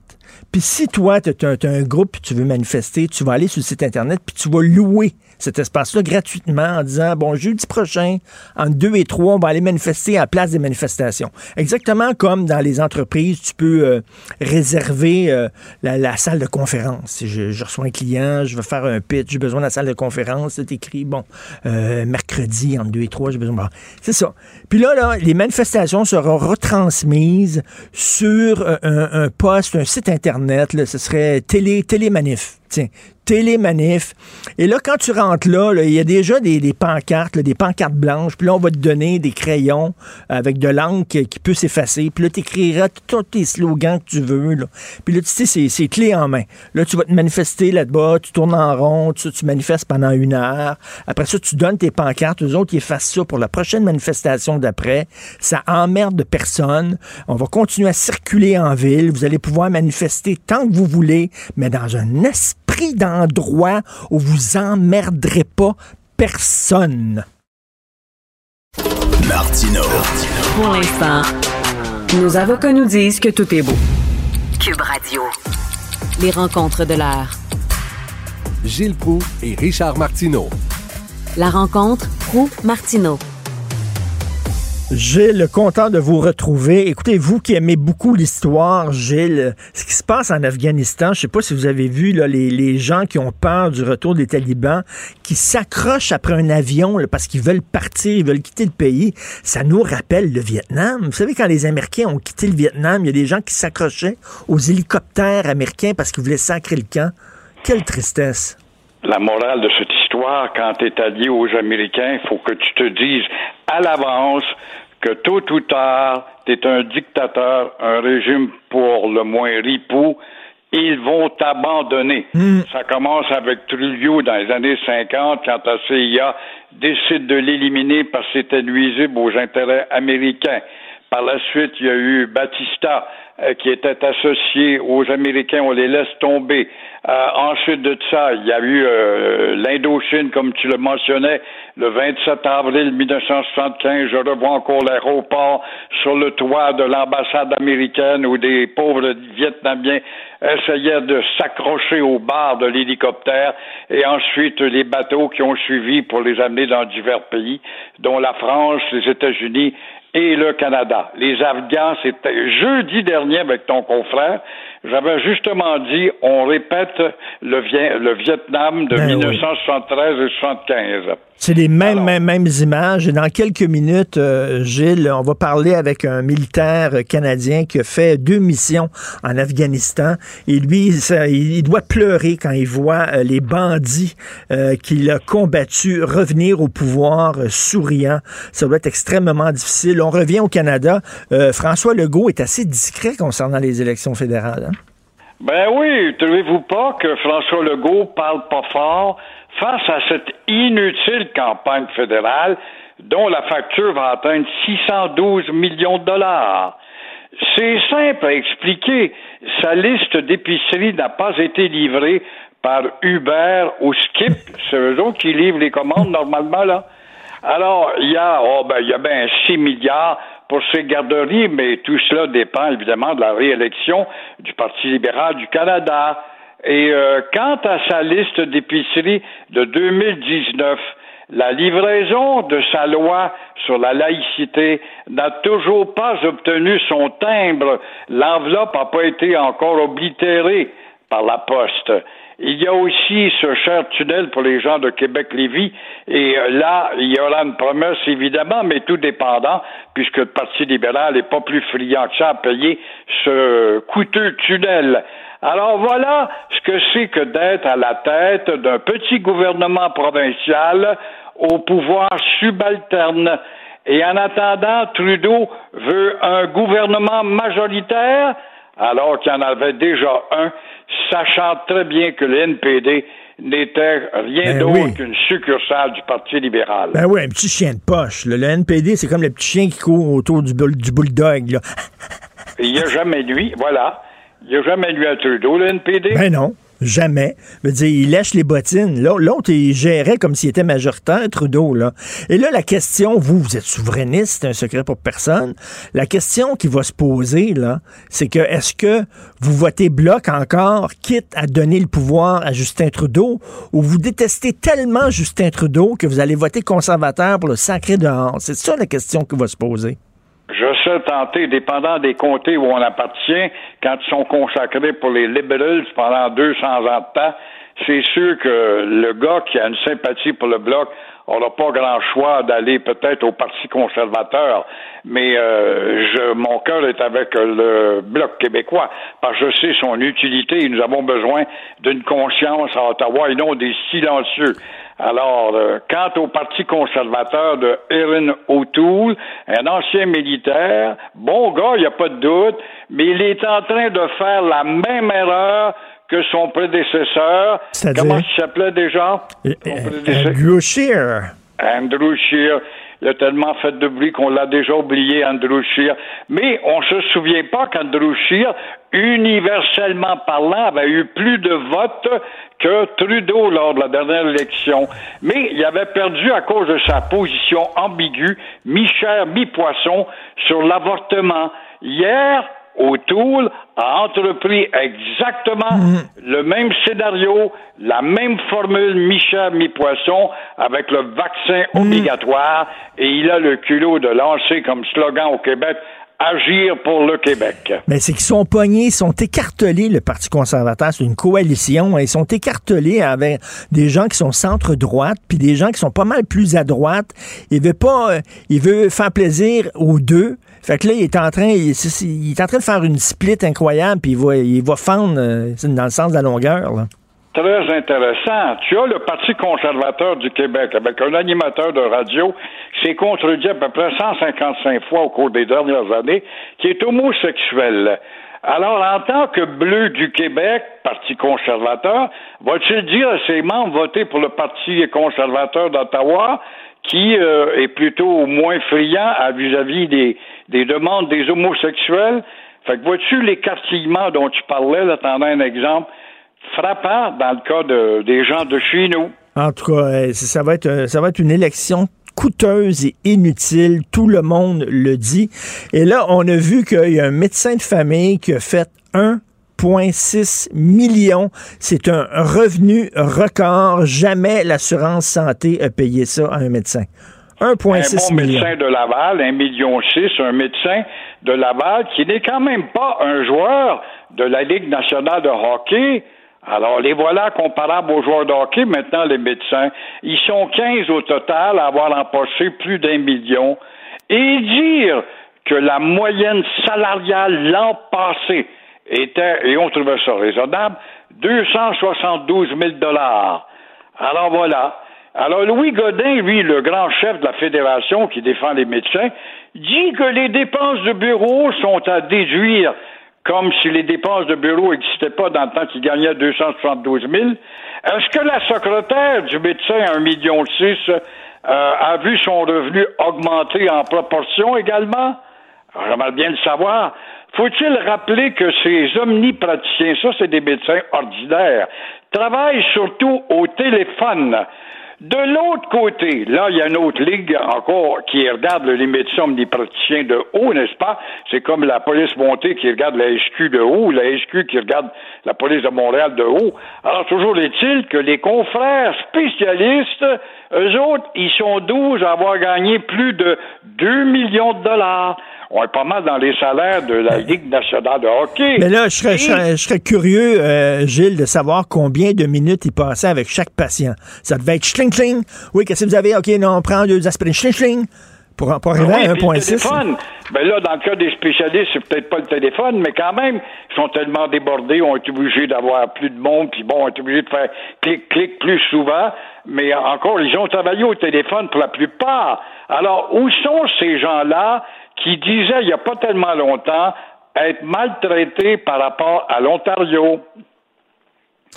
En tout cas, oui, effectivement, il était maltraité. Il y avait un retard à prendre, mais là, on l'a dépassé, là. Ben, il y a un joli bout de temps, effectivement. Ouais. Mais est-ce que le Québec a les mêmes revenus que l'Ontario, qui a 14 millions d'habitants? Non, non, Alors, c'est voilà. incroyable. Et là, écoutez, je vois là, que le bilan euh, en Haïti, le tremblement de terre qui grimpe à 1297 morts. Vous qui vous êtes promené un peu partout à travers le monde, j'imagine que vous êtes déjà allé à Haïti? Oui, je suis allé exactement au lendemain de l'autre euh, tremblement de terre. Ah ouais? On est à quoi en 2010, si je me souviens bien, où j'ai vu des policiers de Montréal, des gars de la SQ, des gars de SPVM, qui étaient là pour former des polices et puis les entreprendre à des gros salaires, plus des primes lointaines. Tout ça pour te démontrer que l'aide à l'extérieur d'Haïti, qui est un pays qui a toujours rendez-vous avec le malheur, est-il condamné du diable par le diable ou Jésus-Christ ici présent partout sur les panneaux puis les autobus, puis en je ne comprends plus rien quant au malheur successif que ce pays a à subir, mais entre-temps, quand on envoie de l'aide, oui, on l'envoie à la Croix-Rouge, mais on peut-tu avoir quelqu'un de la Croix-Rouge qui dit, voici, on vous a envoyé tant de millions, tant de millions va aller, vous allez venir avec moi, ça va aller à tel hôpital, l'autre million, ça va aller à tel orphelinat, l'autre million, ça va aller au ministère de l'Éducation pour construire des écoles et non pas laisser l'argent comme ça lousse où on a vu des bandits s'en servir et toujours être à la case zéro dans la corruption institutionnalisée. Ben, tout à fait. Là, vous avez vu, là, les, bandes criminelles ont tellement d'influence et de pouvoir en Haïti qu'ils trouvent pas un juge pour, euh, pour euh, juger l'assassin de l'ancien président. Euh, Il y a aucun juge qui veut se pointer, aucun procureur qui veut s'occuper de ce dossier-là. Ils ont peur pour leur vie. On voit que la trouille est à l'enseigne de ces gens. Euh, ça nous prend un juge Falcone qui a perdu la vie en, en Sicile, mais qui quand même a atteint son but même après sa mort. Ça nous prend des juges plus braves que ça pour dire, hey, la justice et la justice pour tout le monde, elle doit s'assumer, quel que soit ton statut de bandit ou pas. À part de ça, tu as une armée, mais si l'armée est aussi corrompue que les, les gangs de rue, c'est évident que c'est pas demain la veille l'ordre. Ah c'est de rentrer peut-être les Nations Unies là-dedans et voir en sorte avec la carabine comment on va pendant un an, deux ans de temps rétablir un ordre. Et les, les élites qui pourraient remettre de l'ordre dans le pays, qui pourraient remettre le pays sur la bonne voie, bien évidemment, ils quittent le pays, puis on peut pas, on peut pas le- le- leur en vouloir. C'est certain qu'on ferait exactement la même chose. Donc, euh, les gens qui ont, qui ont un certain coffre sacent le camp du pays, et là, ils laissent le pays justement à l'abandon, à la corruption, aux gangs criminels et tout ça. C'est épouvantable ce qui se passe en Haïti. Tout à fait. On voit des élites à New York et à Montréal et à Paris notamment. Des bons médecins, des bons professeurs qui sont ici. Pourquoi?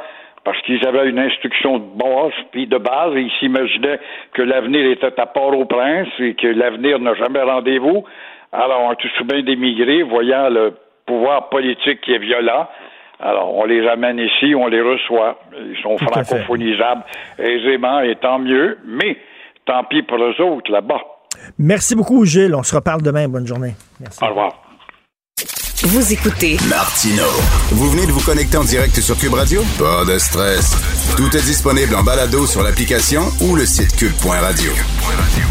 Alors, j'en parlais avec Gilles Proux tantôt, c'est le chaos et la panique en Afghanistan. Vous avez vu ces images euh, tantôt d'un avion qui décolle et puis il y a des gens, des Afghans qui s'accrochent après l'avion comme euh, des euh, comme des Sud-Vietnamiens s'accrochaient après les hélicoptères américains lorsque ceux-ci s'envolaient à la fin de la guerre du Vietnam parce qu'ils savaient que les troupes communistes entraient dans le pays. Ils avaient extrêmement peur. Là, ce sont les talibans qui reviennent.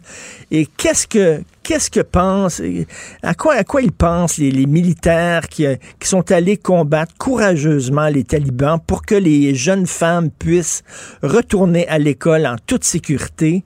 Et là, ils voient que les, les, les, les, fous qu'ils ont combattus reviennent au pouvoir.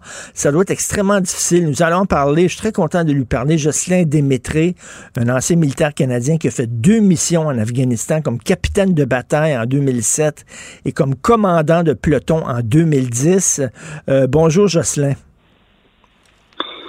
Bonjour, Monsieur Martineau, ça va bien? Ben, ça va bien. Comment, euh, comment vous vous sentez? Ah, ben, moi, à matin, je, je m'étais préparé, tu sais, quand j'ai eu l'invitation hier soir, je me suis préparé en soirée, puis en bon soldat, puis un matin, j'ai pris mon vélo pour essayer de clairer l'esprit, puis pouvoir répondre à toutes ces questions-là avec le plus de, de tête possible. Euh, pas évident, pas évident. Ben, c'est pas évident. Est-ce que vous avez une. J'imagine, vous dites tout ça pour ça? Vous avez, vous, vous avez vu vos confrères, des concerts, peut-être qui, ont perdu la vie, peut-être qui sont morts, peut-être qui sont revenus de là extrêmement amochés, avec un stress post-traumatique et tout ça. Des gens qui ont été courageux comme vous. D'ailleurs, je vous lève mon chapeau, euh, Monsieur Démétré. Vous avez eu, vous avez fait preuve de beaucoup de courage. Et là, de dire, j'ai fait ça, tout ça pour ça, pour les voir revenir.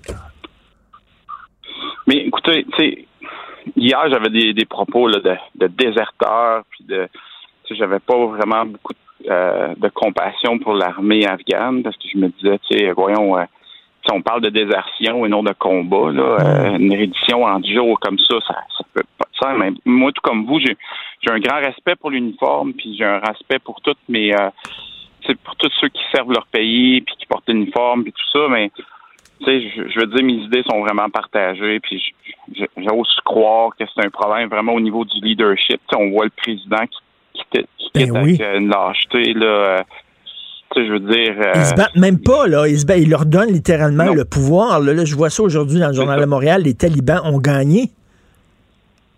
Ben, c'est ça. Puis, tu sais, en, en refusant de se battre, moi, ce qui me met en, en colère, c'est qu'ils qu'ils mettent leurs femmes et leurs enfants sur la ligne de front. Fait qu'avec leur lâcheté puis leur peur, mais ils font en sorte qu'ils mettent leurs femmes et leurs enfants en ligne de front. Là, on le voit déjà dans des terrains occupés par les talibans. Les jeunes adolescentes sont forcées de marier là, des, des insurgés. Là. Ça fait partie de leur prime de paye puis de des promesses d'enrôlement là, de, de ces gens-là. Là. Fait que c'est terrible. là. Tu sais, c'est fait qu'au risque de, de pouvoir essayer de sauver ta vie, ben tu sais, on, on se fiche complètement de la femme et des enfants là-dedans. Mais je pense qu'un j'ai j'ai envie de dire c'est un peu dans leur mœurs tout ça. C'est- c'est c'est un gros problème. Puis, sais, on parle de peur. Moi, je pense que le, le gros problème avec ce pays-là, c'est la peur. C'est pour ça que les talibans ont autant d'emprise euh, sur eux. Là. C'est un peuple de peureux. Euh, on va dire les vraies choses ce matin. Moi, je pense je pense dans le fin fond de moi un matin, même si j'ai fait une heure de vélo, là, pour essayer de m'éclairer l'esprit puis de, choisir les bonnes paroles, mais c'est ça que c'est. Je veux dire, c'est, on, parle de déserteurs, de peur. De, vous vous, vous, sentez, en fait, vous, vous, vous sentez trahi par, euh, par euh, les autorités afghanes? Mais absolument. Euh, puis, tu sais, je, veux dire, on n'a rien à se reprocher, nous autres. Là. On, on a fait ce qu'on avait à faire avec cœur, avec diligence, avec courage et tout ça. Puis, tu sais, comme que, c'est un peu simpliste de penser. En fait, c'est très simpliste de penser que ça n'a rien donné. C'est comme si, comme je reprends mes exemples, c'est comme si de dire qu'on a mis de l'eau sur le feu pendant 20 ans de temps, ça n'a rien changé. On parle de sécurité. Là. nous autres, on l'a fait. on l'a fait, oui, pour les, les, jeunes femmes afghanes, puis euh, veux dire, c'était le moteur de tout ça, mais en quelque part, c'est pour la sécurité. Là. Faut, faut se ramener vers l'arrière, puis il faut se permettre de voir ça d'un autre angle. On parle de sécurité, c'est pour empêcher justement des factions terroristes, des cellules terroristes de grossir, de devenir fort, puis d'attaquer ailleurs. Fait que on revient à l'arrière, M. Martineau. On va revenir à des frappes aériennes puis des ciblage. Là, mais, mais, mais Jocelyn, je, je, je, lisais, je lisais euh, aux États-Unis un, soldat qui dit Ça me fait de la peine lorsqu'on dit que tout ça ne servait à rien. C'est pas vrai parce que il y a des jeunes filles, grâce à nous, grâce à notre présence, les troupes occidentales là-bas pendant 20 ans, comme vous le dites, il y a des jeunes filles qui ont pu s'éduquer, des jeunes garçons qui ont pu aller à l'université, puis tout ça. Puis ces gens-là, ben, peut-être qu'ils vont changer quelque chose dans le pays parce qu'ils ont été éduqués grâce à vous, M. Démétré. Puis peut-être que j'espère, on l'espère, on croise les doigts, qu'ils vont pouvoir changer quelque chose à l'intérieur de leur propre pays. Mais en fait, c'est exactement la dernière entrevue que j'ai donnée, c'était vraiment c'était vraiment le mot d'ordre de marteler qu'on n'a pas été là pour rien. justement, on a permis à, l'humanité de, gagner pendant 20 ans de temps, l'éducation, tout ça. je voyais un message fort d'une juge afghane, une belle jeune fille, juge à Kaboul et tout ça. Puis elle ce qu'elle disait, c'est que si les talibans rentrent à Kaboul, moi, je suis sa liste, c'est une des premières à... Ben oui. c'est tout ça. Moi, il y a une partie de moi qui veut y croire, puis l'autre bord qui dit, mon Dieu, je veux dire, le leadership en place. Euh, et, vous, vous, euh, Jocelyn, vous, quand vous étiez là-bas, est-ce que vous avez parlé à des jeunes Afghans qui vous disaient, ben merci, grâce à vous, je peux retourner à l'école tranquillement, euh, j'ai plus peur à ma vie, merci pour ce que vous avez fait. Et là, j'imagine, vous avez des souvenirs de ces, ces jeunes filles-là à qui vous aviez parlé, puis là, vous vous demandez, ben qu'est-ce qui va arriver avec ces femmes-là? Moi, M. Martineau, là-dessus, moi, j'ai été que sur les opérations de combat. Été 16 mois sur les opérations de combat. Fait mon premier tour, on n'avait pas de civils. les civils mm. avaient quitté les zones de combat. Fait que, euh, on n'avait quasiment pas de contact avec les civils. Puis même sur le deuxième tour, moi, c'était vraiment axé sur les opérations de combat.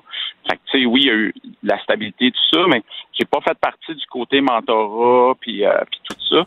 Fait que j'ai pas eu vraiment de contact, euh, je dirais, avec la population. Sauf que ce que je peux vous dire, c'est que j'ai fait le premier tour, puis le dernier tour de mon régiment, le dernier tour de combat, en fait, qu'il y a eu en Afghanistan. Puis j'ai fait le premier de, mon régiment. Fait que j'ai vu une énorme différence au niveau de la stabilité. Euh, oui, j'ai vu les écoles ouvrir, euh, j'ai vu des écoles en fonction et tout ça. On, on, on y croyait. Moi, j'y croyais. Là, il 10 ans de temps, quand, quand on est parti d'Afghanistan, je me disais, bon, euh, la démocratie, tout ça, le, le backbone d'une société, c'est l'éducation. Là. Fait que, c'est sûr. Là. Ben oui, mais en même temps, ça pose, la, ça pose la grosse question philosophique. Est-ce qu'on peut imposer la, démocratie avec un fusil? Vous savez, à un moment donné, les troupes peuvent pas être en Afghanistan pendant, pendant, pendant 60 ans. À un moment donné, il faut qu'ils retournent chez eux. Puis là, après ça, il faut que le pays ben, apprenne à marcher tout seul. Là. Puis on dirait, bon, là, vous, avez dit, on a 20 ans là, on a fait notre job. Maintenant, c'est à eux autres à, apprendre à marcher tout seul. Là, vous retirez les troupes, puis finalement, les talibans reviennent, puis eux autres se battent pas.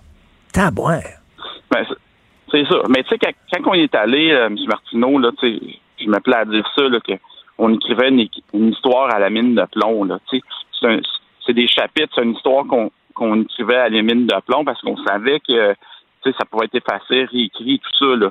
T'sais, moi, j'ai jamais eu l'impression euh, d'arriver là puis de, de, faire une, des combats décisifs. Là. Je, je savais que c'était fragile tu sais, Alexandre là, le Grand, là, Kandahar, ça a été sa dernière Alexandrie. Tu sais, on parle de 300 ans avant Jésus-Christ. Mm. Peut-être que lui a vu quelque chose puis a arrêté de pousser là. là. Il a peut-être dit, ben, il a peut-être, c'est ça, le vouloir de vouloir changer les choses peut-être n'est pas là parce que sais, dans le temps, on remonte dans le temps, c'est un peu ce qu'on faisait, ce qu'on fait aujourd'hui. Tu sais, euh, comme leader international, on se permet de d'influencer nos voisins de façon positive, d'influencer leurs conditions, d'aider les gens. C'est ce que toujours ont fait les leaders euh, mondiaux.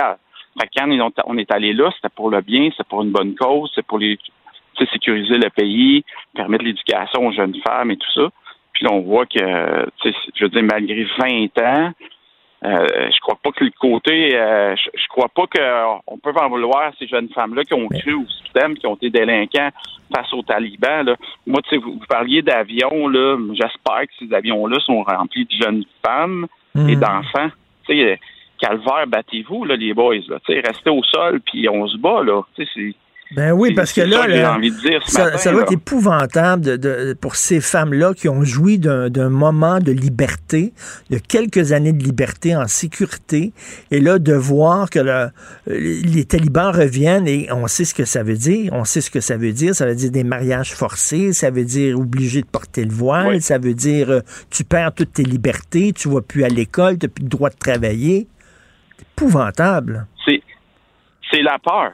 Puis, tu sais, vous parliez d'Haïti, je me suis permis d'écouter votre, euh, votre reportage juste avant.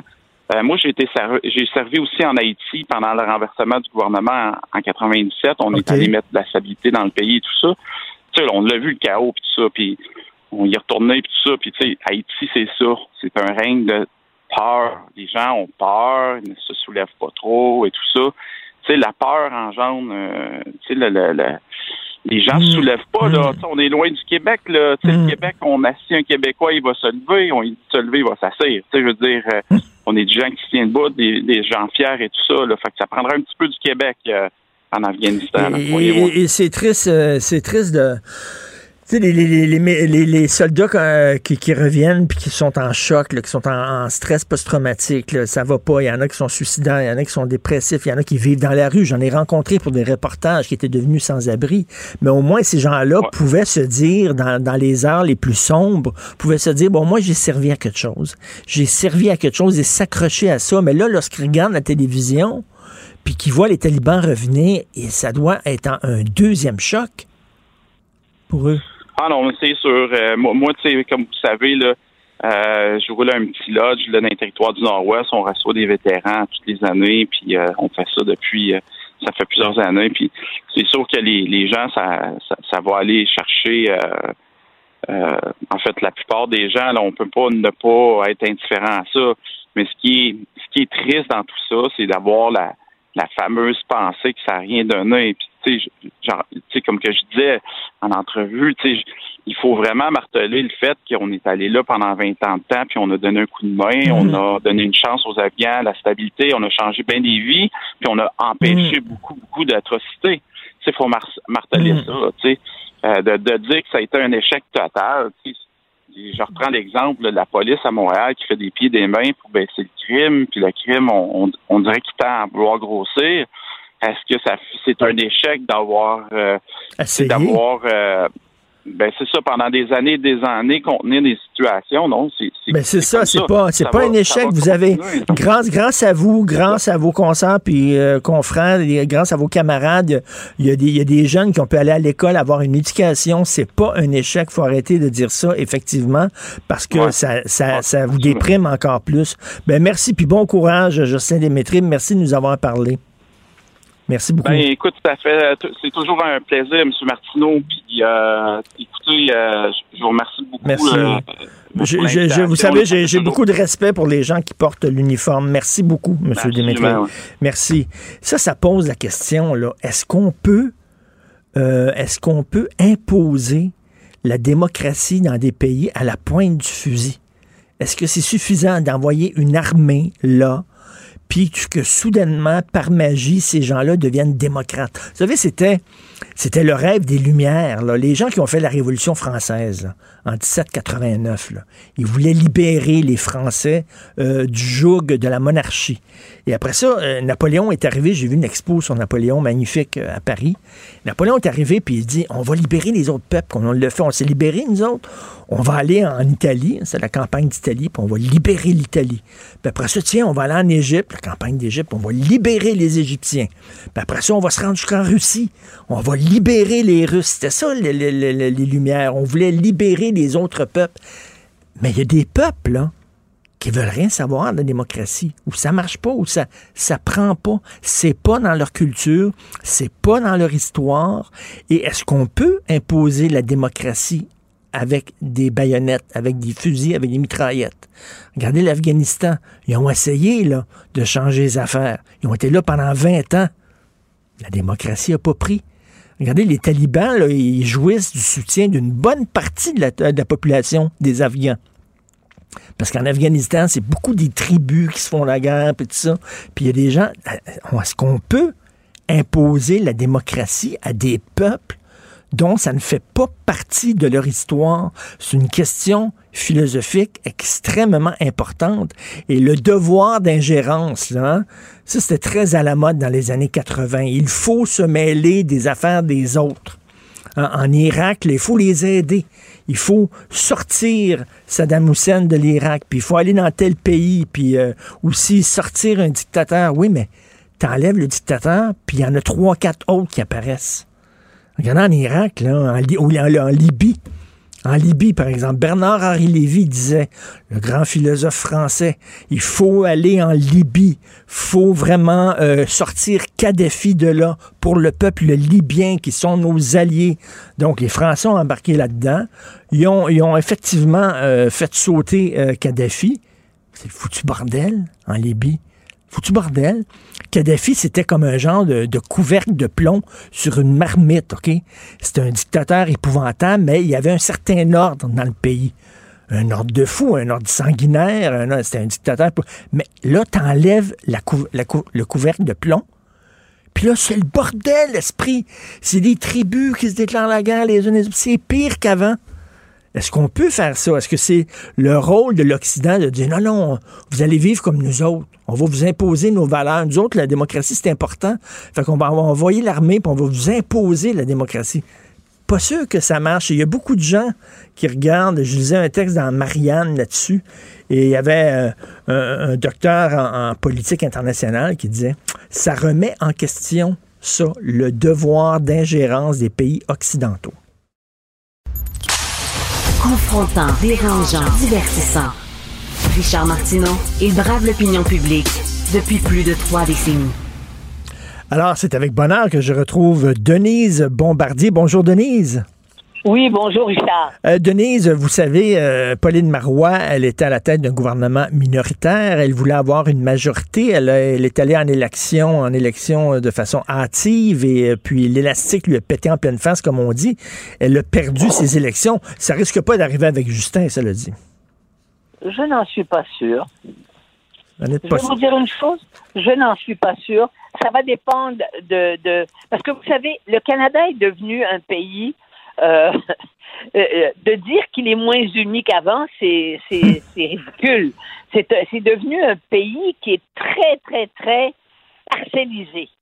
Alors, il s'agit il s'agit que le NPD prenne des votes en Ontario, par exemple, où ça marche mal euh, pour depuis le, depuis euh, de, presque depuis le début avec M. Ford.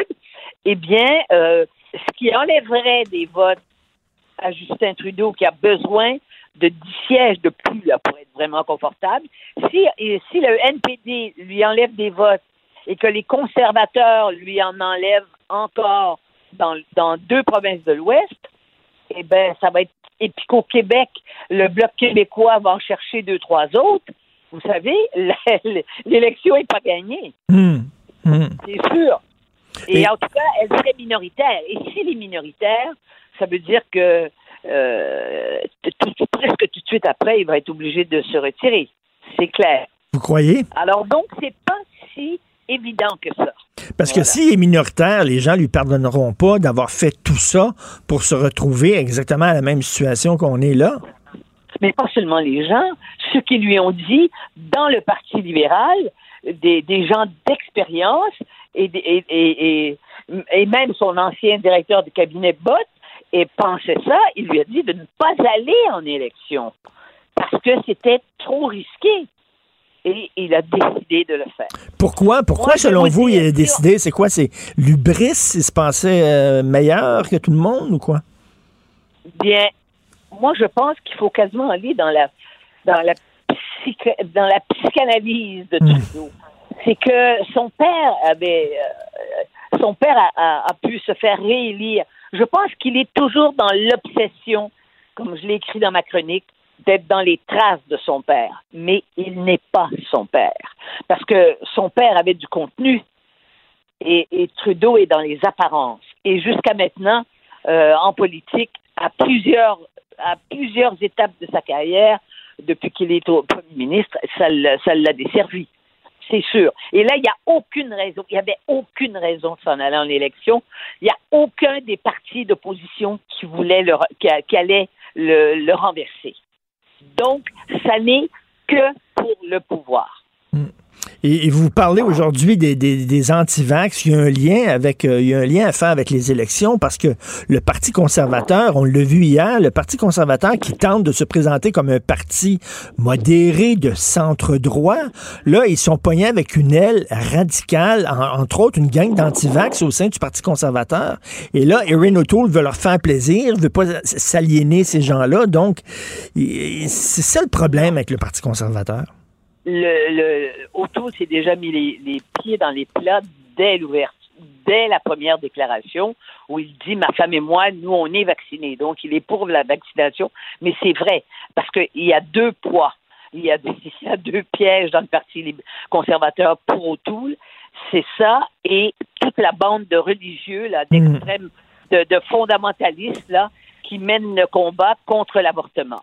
Ça, c'est clair. Alors, vous voyez, c'est très, c'est très compliqué. Mais, mais, comme je vous dis, euh, si euh, le Bloc québécois prend quelques comtés, parce que je vois bien qu'il y a des gens qui disent déjà qu'ils vont voter pour le Bloc québécois et qui ont, encore ce matin, je parlais à quelqu'un qui a jamais voté pour le Bloc québécois et qui va voter pour le Bloc québécois parce que cette personne-là est dans un comté où le Bloc québécois pourrait remporter, avec des pas pouvoir, mais pourrait euh, remporter le siège. Voyez-vous, s'il y a des gens qui font ça, parce que là, on vote plus parce qu'on est séparatiste ou fédéraliste. Ça, c'est fini. Hein? On ne vote pas, sauf exception, euh, si on est, euh, évidemment, si on est anti-vaccin, c'est sûr, anti-vax, puis si on est complotiste, on va voter euh, conservateur. Bon. Mais, mais, on ne sait plus le nombre de gens qui sont susceptibles de faire changer la donne. Et puis, euh, vous savez, euh, Trudeau, il a vraiment le fait de prendre cette décision-là. Il y a beaucoup, il y a beaucoup de gens, même des gens qui vont voter pour lui, qui trouvent que, qui trouvent que ça n'a pas de sens. Mais ça, c'est des gens qui sont pas capables de ne pas voter libéraux. Mais là, c'est, écoutez, au Québec, c'est simple. La majorité des anglophones votent pour lui sauf hmm. exception, c'est un peu NPD, bon, la majorité, et une grande partie, une grande partie des allophones. Ben oui, ben oui, et, là on a vu là, que bon, euh, l'opération Grande Séduction de la part des O'Toole euh, auprès du Québec, euh, le français c'est important, etc. Il nous tend la main. Est-ce que vous croyez votre feeling, Denise Est-ce que vous croyez que l'amour du Québec pour Erin O'Toole, il est sincère ou c'est un calcul politique? Je crois que son, son je crois que c'est sincère pour lui.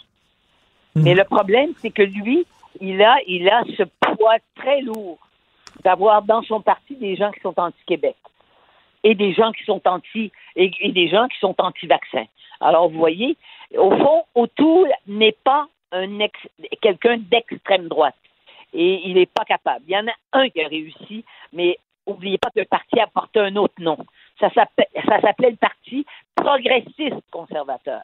Hmm. Ils étaient conservateurs en économie, mais avec, avec euh, Brian Mulroney, ils étaient, ils, étaient, ils étaient ouverts sur le plan social et, et, sur le plan des mœurs. Voyez-vous? Hmm. Eh bien, c'est là la différence maintenant. Parce Et que là- On est dans les extrêmes. C'est les extrêmes qu'il faut convaincre maintenant. Ben c'est ça, on voit hein, dans Québec solidaire, ils sont pognés avec un- des extrêmes gauches, euh, les woke et tout ça. Et les autres, ils tentent de se d'être centre-gauche alors qu'ils sont pognés avec leur aile extrémiste. Et c'est la même chose pour le Parti conservateur. Ouais, oui, oui. Mais c'est très, mais la démocratie, c'est pour ça que la démocratie, actuellement, telle qu'elle s'exprime à travers des partis qui sont si différents et qui ne permettent pas à un parti, sauf au Québec, là, on est dans un phénomène qui se voit pas ailleurs en Occident, où le premier ministre a quar- 80, quasiment 80 des gens qui sont derrière lui, et on sait que le parti de François Legault va rentrer. C'est le seul, c'est le seul endroit où vous avez une réalité comme ça. Voyez-vous? Mais il faut dire aussi que le Parti québécois a presque plus de membres, que euh, Québec solidaire est divisé justement à cause de ces extrêmes et euh, que le Parti libéral n'a plus, n'a plus d'appui chez les francophones. Donc, c'est les autres partis qui sont enfermés dans des positions plus, euh, plus radicales. Alors, euh, Tout à fait. Monsieur, Monsieur Legault, il peut, il- il- Monsieur Legault va entrer. Et puis, euh, et puis son bilan de la, de la pandémie n'est pas, n'est pas, euh, n'est quand même pas euh, négatif, n'est-ce pas? Sa façon d'avoir rallié les gens, de les avoir rassurés, même si euh, maintenant il fait des déclarations. La déclaration qu'il a fait, qu'il qu'il fallait pas de faire de commission parlementaire pour discuter de, de la, de, de la, du, de- du passeport sani- sanitaire. Je sais pas, je sais pas qui lui a mis ça dans la tête. ou si C'est lui qui pense que c'est une bonne idée de dire que ça ne peut pas se discuter en commission parlementaire et que ça lui nuirait. Puis Qu'il fallait pas donner la parole aux complotistes. De toute façon, les complotistes, la parole, ils l'ont pas à l'Assemblée nationale, ils l'ont sur les réseaux sociaux puis dans la rue. Hmm. Hein? Mais, mais justement, des complotistes, vous écrivez là-dessus sur les antivax aujourd'hui, le mot liberté est un mot qui est noble. Je trouve que ces gens-là euh, le, le salissent, ce mot-là. Ben, j'ai- écrit noir sur blanc que ce sont des gens qui désacralisent la liberté. Hein? Et ce sont des gens, en plus de ça, qui, en se mettant des étoiles jaunes, hein, qui rappellent l'Holocauste, ils se mettent dans la situation des Juifs en Allemagne, alors que les Juifs, on les mettait dans les on les envoyait dans les camps qu'ils avaient pu, qui pouvaient plus circuler, qu'en France, sous l'occupation, les, les, les, les Juifs étaient dénoncés et envoyés dans des trains dans les camps de la mort. Et eux font ça dans, la, dans les rues de Montréal. C'est dingue. Non, mais, mais quel échec de notre système d'éducation? Denise, quel échec de notre système d'éducation? Bien sûr, le, le- bien sûr, l'échec de la mémoire, l'échec de l'échec après avoir euh, après avoir enlevé les cours d'histoire. euh, vous savez, c'est pas d'hier. Moi, je me souviens dans les années à la fin des années 70, les pédagogues de pointe là, qui avaient déclaré qu'on ne pouvait pas enseigner l'histoire au secondaire parce que à la fin du primaire, là, des- on avait des notions d'histoire, même quand moi je me souviens quand j'étais petite, mais en disant que l'enfant n'a pas de notion de temps et d'espace, ça ne servait à rien de leur, en- de leur enseigner l'histoire telle qu'elle se décline euh, dans le temps et euh, qu'ils n'avaient pas la notion, qu'ils n'étaient pas capables de, de comprendre la géographie, de savoir où étaient les pays. Ils ont aboli les cours d'histoire, ça a duré des années. Puis après, on, on a fait de l'histoire populaire, on a fait de l'histoire sociale un peu plus, puis on enseignait l'histoire du showbiz avant de raconter que c'est Jacques Cartier qui est débarqué. Mais là, bon, donc, euh, vous dites, on récolte ce qu'on a semé. Ces imbéciles-là, parce que oui, le- les gens qui se promènent avec, euh, avec une étoile jaune, ce sont des imbéciles. J'ai pas peur de le dire, là. Ce sont des sots, ce sont des ignares. Alors, ces gens-là, ben, c'est notre, ils sont passés par nos écoles, ils sont passés par notre système d'éducation. On récolte ce qu'on a semé. À force de baisser la barre tout le temps, baisser la barre, ben voilà. Voilà, c'est ça que ça Mais- donne. Mais c'est pas seulement ça, Richard. Parce qu'il y a, il y a un problème encore plus profond. C'est qu'on a, on a, on a complètement déchristianisé. hein. La foi a disparu au Québec. Je veux dire, les gens qui sont croyants au Québec, c'est rien. Et on a fait ça dans une dans, là où les gens font euh, prennent 100 ans, 150 ans pour se sortir de, de, de, de, de la religion comme ils l'ont fait en France, par exemple. Eh bien, nous, on a fait ça en, en 25 ans. Et après ça, qu'est-ce qu'on enseigne? Comment on explique la vie? Comment on explique la mort?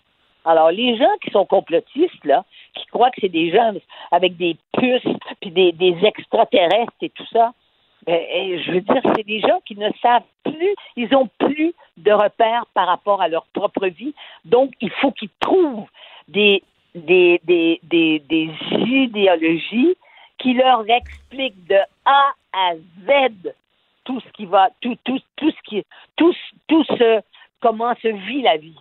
Eh bien, la vie, ça se vit pas quand on s'est fait, euh, quand on se fait rentrer une, une, une, puce dans la tête et qui croient ça, ils croient ça, ces gens-là. Donc, c'est ça que je dis, les, les Québécois ne pensaient pas qu'à l'intérieur de la société québécoise, on peut avoir des gens qui sont trop des, qui sont qui sont trop, tellement délirants. Et ce matin, il y a un très bon papier, il y a un très bon papier dans la presse sur la maladie mentale. Avant, on appelait ça des fous. Maintenant, on ne peut plus dire ça. Vous savez, euh, je, vais faire, je vais faire un peu d'histoire parce que, comme vous dites, c'est important l'histoire de rappeler des choses. Pendant la Révolution française, là, ceux qui ont foutu la monarchie dehors, ils étaient athées. Ils ne voulaient pas de religion. Donc, ils ont dit, nous autres, on va avoir une république athée. Et finalement, ils se sont rendus compte que les gens avaient besoin de croire en quelque chose. Et là, euh, Robespierre a inventé une religion qui s'appelait le, culte de l'être suprême.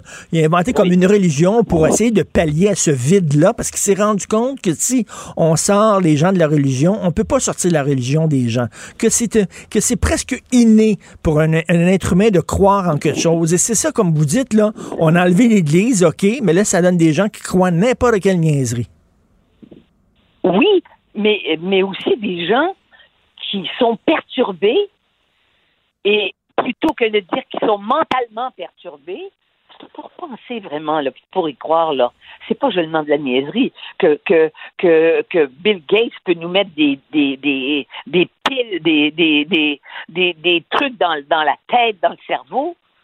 Faut vraiment, faut vraiment avoir décroché de la réalité. Donc, c'est des gens qui sont perturbés, mais les gens perturbés, ça n'existe plus. Ça n'existe plus. C'est des, on dit c'est des gens autres, mais on parle pas de ça. On ne dit plus ça. Parce qu'on ne veut pas, euh, évidemment, on ne, on ne veut pas porter de jugement sur, euh, sur les gens qui sont perturbés. Hmm. Effectivement. et, écoutez, en, terminant, je veux vous entendre sur un autre sujet. Vous qui êtes une, euh, vous qui êtes une féministe, une féministe dans le sens noble du terme, vous vous êtes battue pour que les femmes puissent, entre autres, euh, grimper les échelons dans le milieu de l'information. Vous étiez une des premières. Qu'est-ce que ça vous fait de voir les talibans revenir au pouvoir en Afghanistan en sachant qu'ils vont retourner les femmes dans leur cuisine, ils vont les sortir des universités, vont les forcer à marier des, des vieux pépères, à porter le voile. Qu'est-ce que ça vous fait?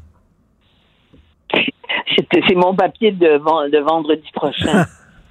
Je vais expliquer D'abord, on le sait que c'est déjà. Là, les femmes, à partir, à partir d'aujourd'hui, ce qu'on peut dire, c'est que les femmes seront volées, euh, seront, seront violées. Mm.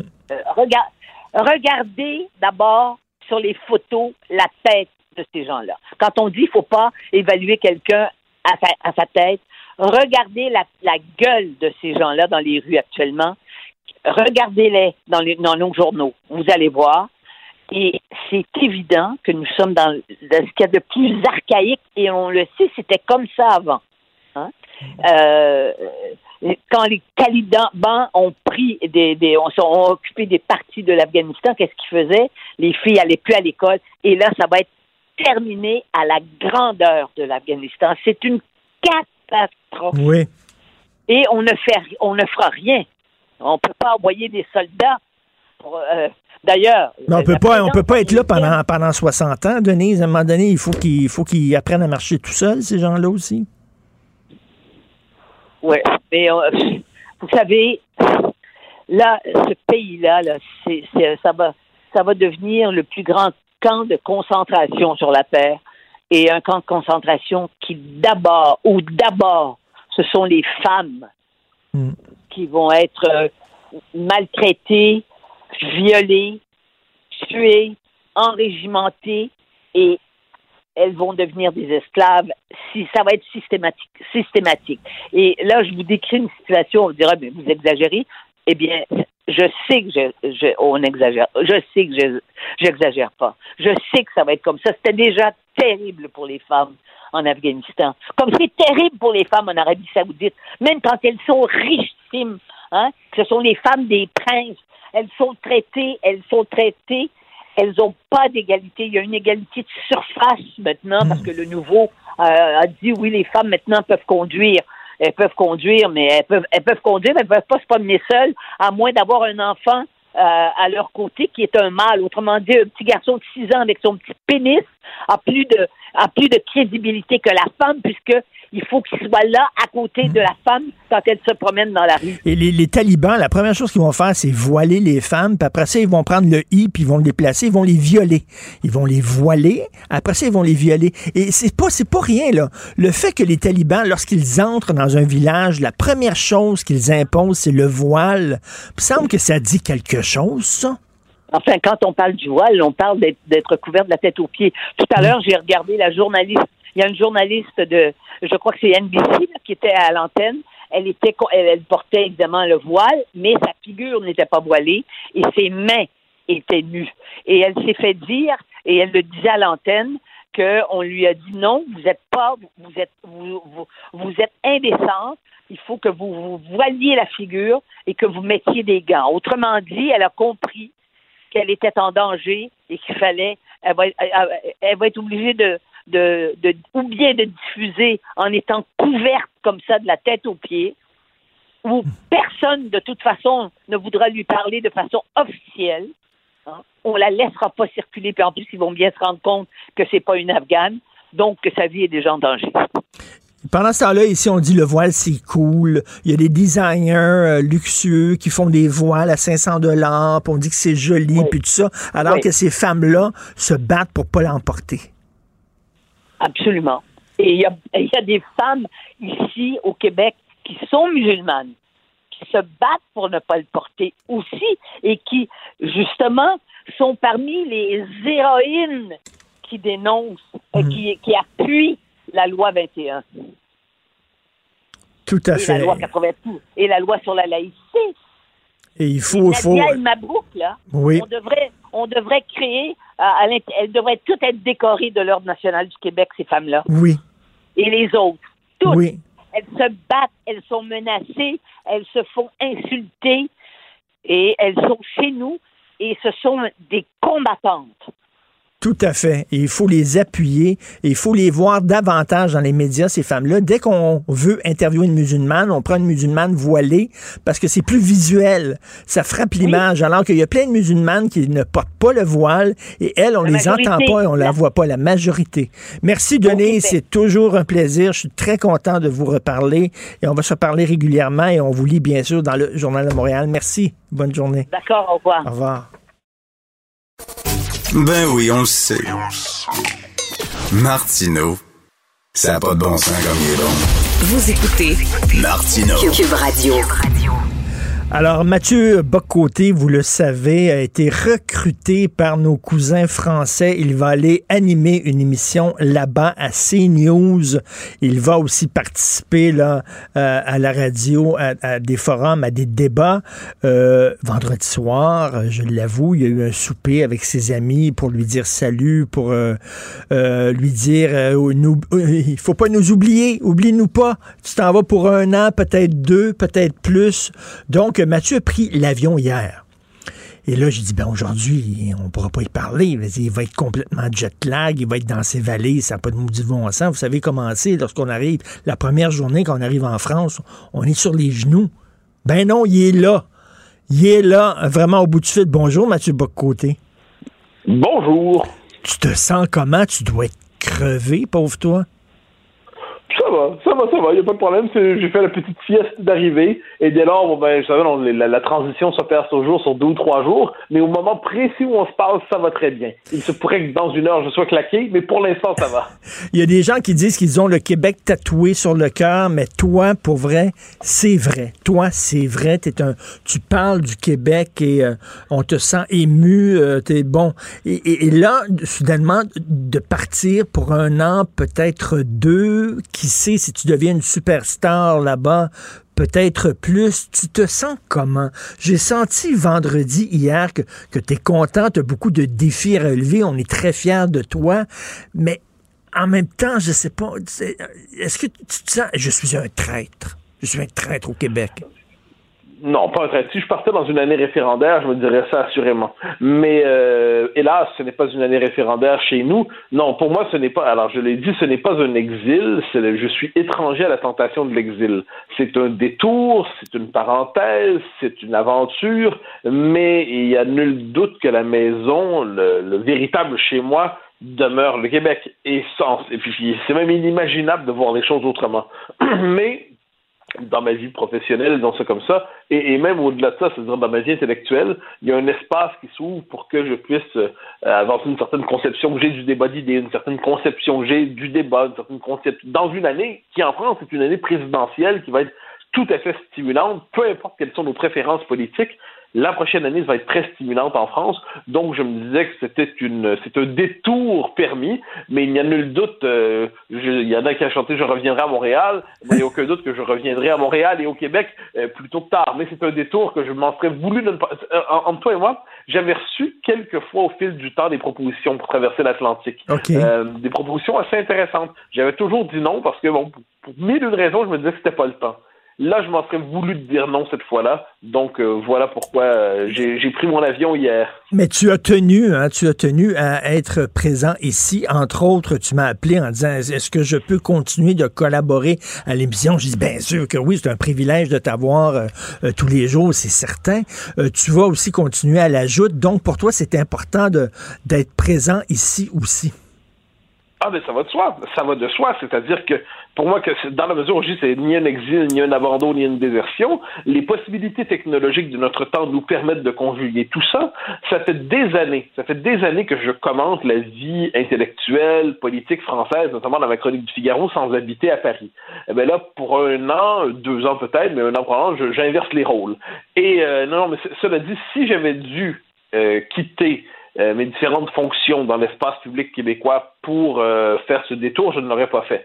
C'est dans la mesure où c'était possible. Et là, ensuite, il y a des sacrifices à faire. Le sacrifice, c'est que je travaillais sur un livre. Eh ben, je, crois que ce livre-là va prendre une année de plus à s'écrire. Bon, mais euh, il, y a, il, y a, toute une série de petites choses, mais sur le fond des choses, mes engagements, donc au Journal de Montréal, à Cube, à la Joute, pour moi, c'est des engagements essentiels et je, je n'aurais pas quitté si j'avais dû les quitter. Euh, et hmm. quelqu'un parmi parmi mes, mes employeurs a eu cette belle formule en disant Mathieu, on te laisse partir pour non, on te laisse partir pour peu que tu ne nous quittes pas. Euh, bon, c'est euh, ça, ça j'ai trouvé ça gentil comme formule et ce qui fait que là, donc, je vais conjuguer les deux pendant pendant l'année qui vient. Écoute, CNews, donc tu vas animer une émission d'affaires publiques, tu vas recevoir des politiciens, tu vas recevoir d'ailleurs bon des intellectuels et tout ça. CNews, il y a des gens, bon, moi j'ai lu CNews c'est l'équivalent de Fox, c'est une gang de... C'est près de l'extrême droite française, euh, c'est bon. C'est quoi exactement CNews? Est-ce que c'est l'équivalent des Trumpistes en France ou quoi, là? Mais bien sûr que non. C'est une comparaison d'une bêtise, d'une malveillance fascinante. Je veux dire, CNews, c'est une chaîne euh, qui, premièrement, est authentiquement pluraliste. C'est-à-dire qu'on retrouve une diversité de points de vue, notamment des points de vue qui critiquent ce qu'on appelle le politiquement correct. Mais les différentes familles de pensée, les différentes familles d'esprit s'y trouvent. Et ça, je trouve que c'est une des forces, me semble-t-il, dans les médias aujourd'hui, être capable de mettre en scène la diversité des points de vue qui traversent une société. Trop souvent, trop souvent, dans d'autres médias, euh, il y a une ligne idéologique si clairement définie, si clairement orientée, que finalement, s'il y a des voix plus dissidentes, ben, elles servent là à la manière de caution. Et là, c'est pas ça. Donc, à CNews, donc, il y a différents animateurs, il y a différentes émissions, il y a différents formats d'émissions. Et à travers tout ça, c'est toujours, je une chaîne d'information, d'abord et avant tout, mais qui met aussi en scène le débat public. Donc, conjuguant ces deux choses-là, euh, non, c'est un privilège d'y être. Et euh, je trouve que les, euh, il y a aussi, une chaîne en ascension. Hein, faut pas, faut pas se tromper. il y a quelques temps, c'était même la première chaîne. Je, je crois qu'elle l'est encore, qui a dépassé la chaîne traditionnellement la première parmi les chaînes d'infos en France lorsqu'on euh, une chaîne est en ascension, ça provoque des rivalités, ça provoque des euh, ça provoque des jalousies, et dans ces cas-là, ben, les étiquettes les plus infamantes sont sorties. Mais euh, il faut pas se laisser intimider par ces, ces étiquettes-là. Elles sont elles sont tout simplement fausses.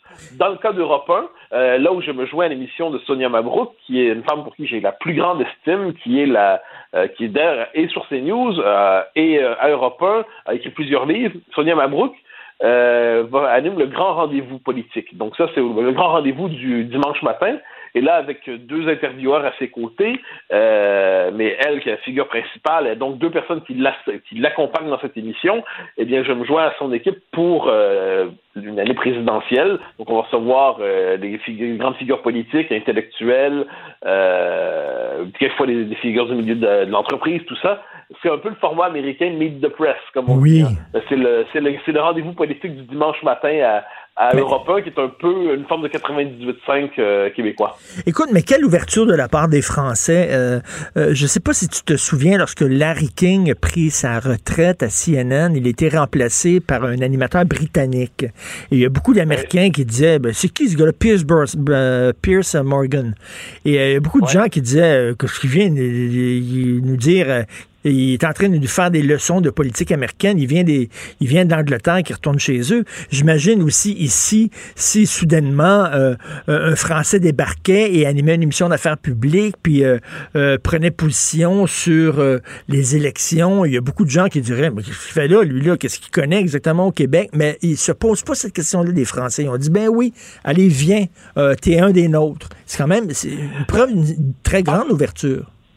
Ben, c'est d'une générosité, c'est aussi le fait de ce qu'on a vu une grande nation qui, c'est parce que au sens, je dis ça, une grande nation, c'est les petites nations qui sont conscientes de leur fragilité. Euh, la France ne devient de plus en plus, mais elle conserve une, aspiration universelle qui fait que pendant longtemps, faut pas l'oublier, de grandes figures de la littérature trouvaient euh, encore aujourd'hui, à Paris, un lieu particulièrement euh, euh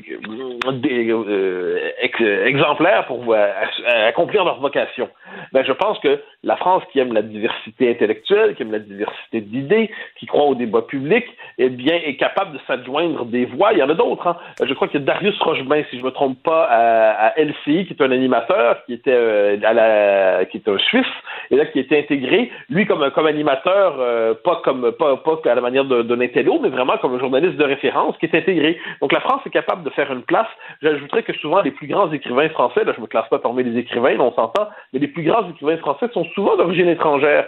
Euh, on peut penser à Sioran, on peut penser à Kundera, on pourrait en nommer bien d'autres qui ont d'une manière ou de l'autre euh, trouvé dans la France un contexte pour euh, que s'exprime leur talent. Alors, dans le cas plus modeste qui est le mien, c'est simplement le, le, le, le privilège immense qui m'a offert de participer à la vie publique en France dans une année cruciale, puis avec la, la petite musique qui sera la mienne, pour le dire ainsi. Mathieu, au point de vue humain, tu vas changer ça va changer ta vie. Tu euh, tu n'iras pas souper là, un soir avec Richard Martineau. Là. Tu vas aller souper avec Fabrice Lucchini. Là. Ça va devenir tes chums. Là. Tu, sais, tu vas rentrer dans un cénacle, un cercle extrêmement fermé. Et quand on va se parler, tu vas dire hier, là, je suis allé manger avec Jean du Jardin, puis je, euh, demain, je vais prendre un verre avec Lucchini. Ça change une personne, ça.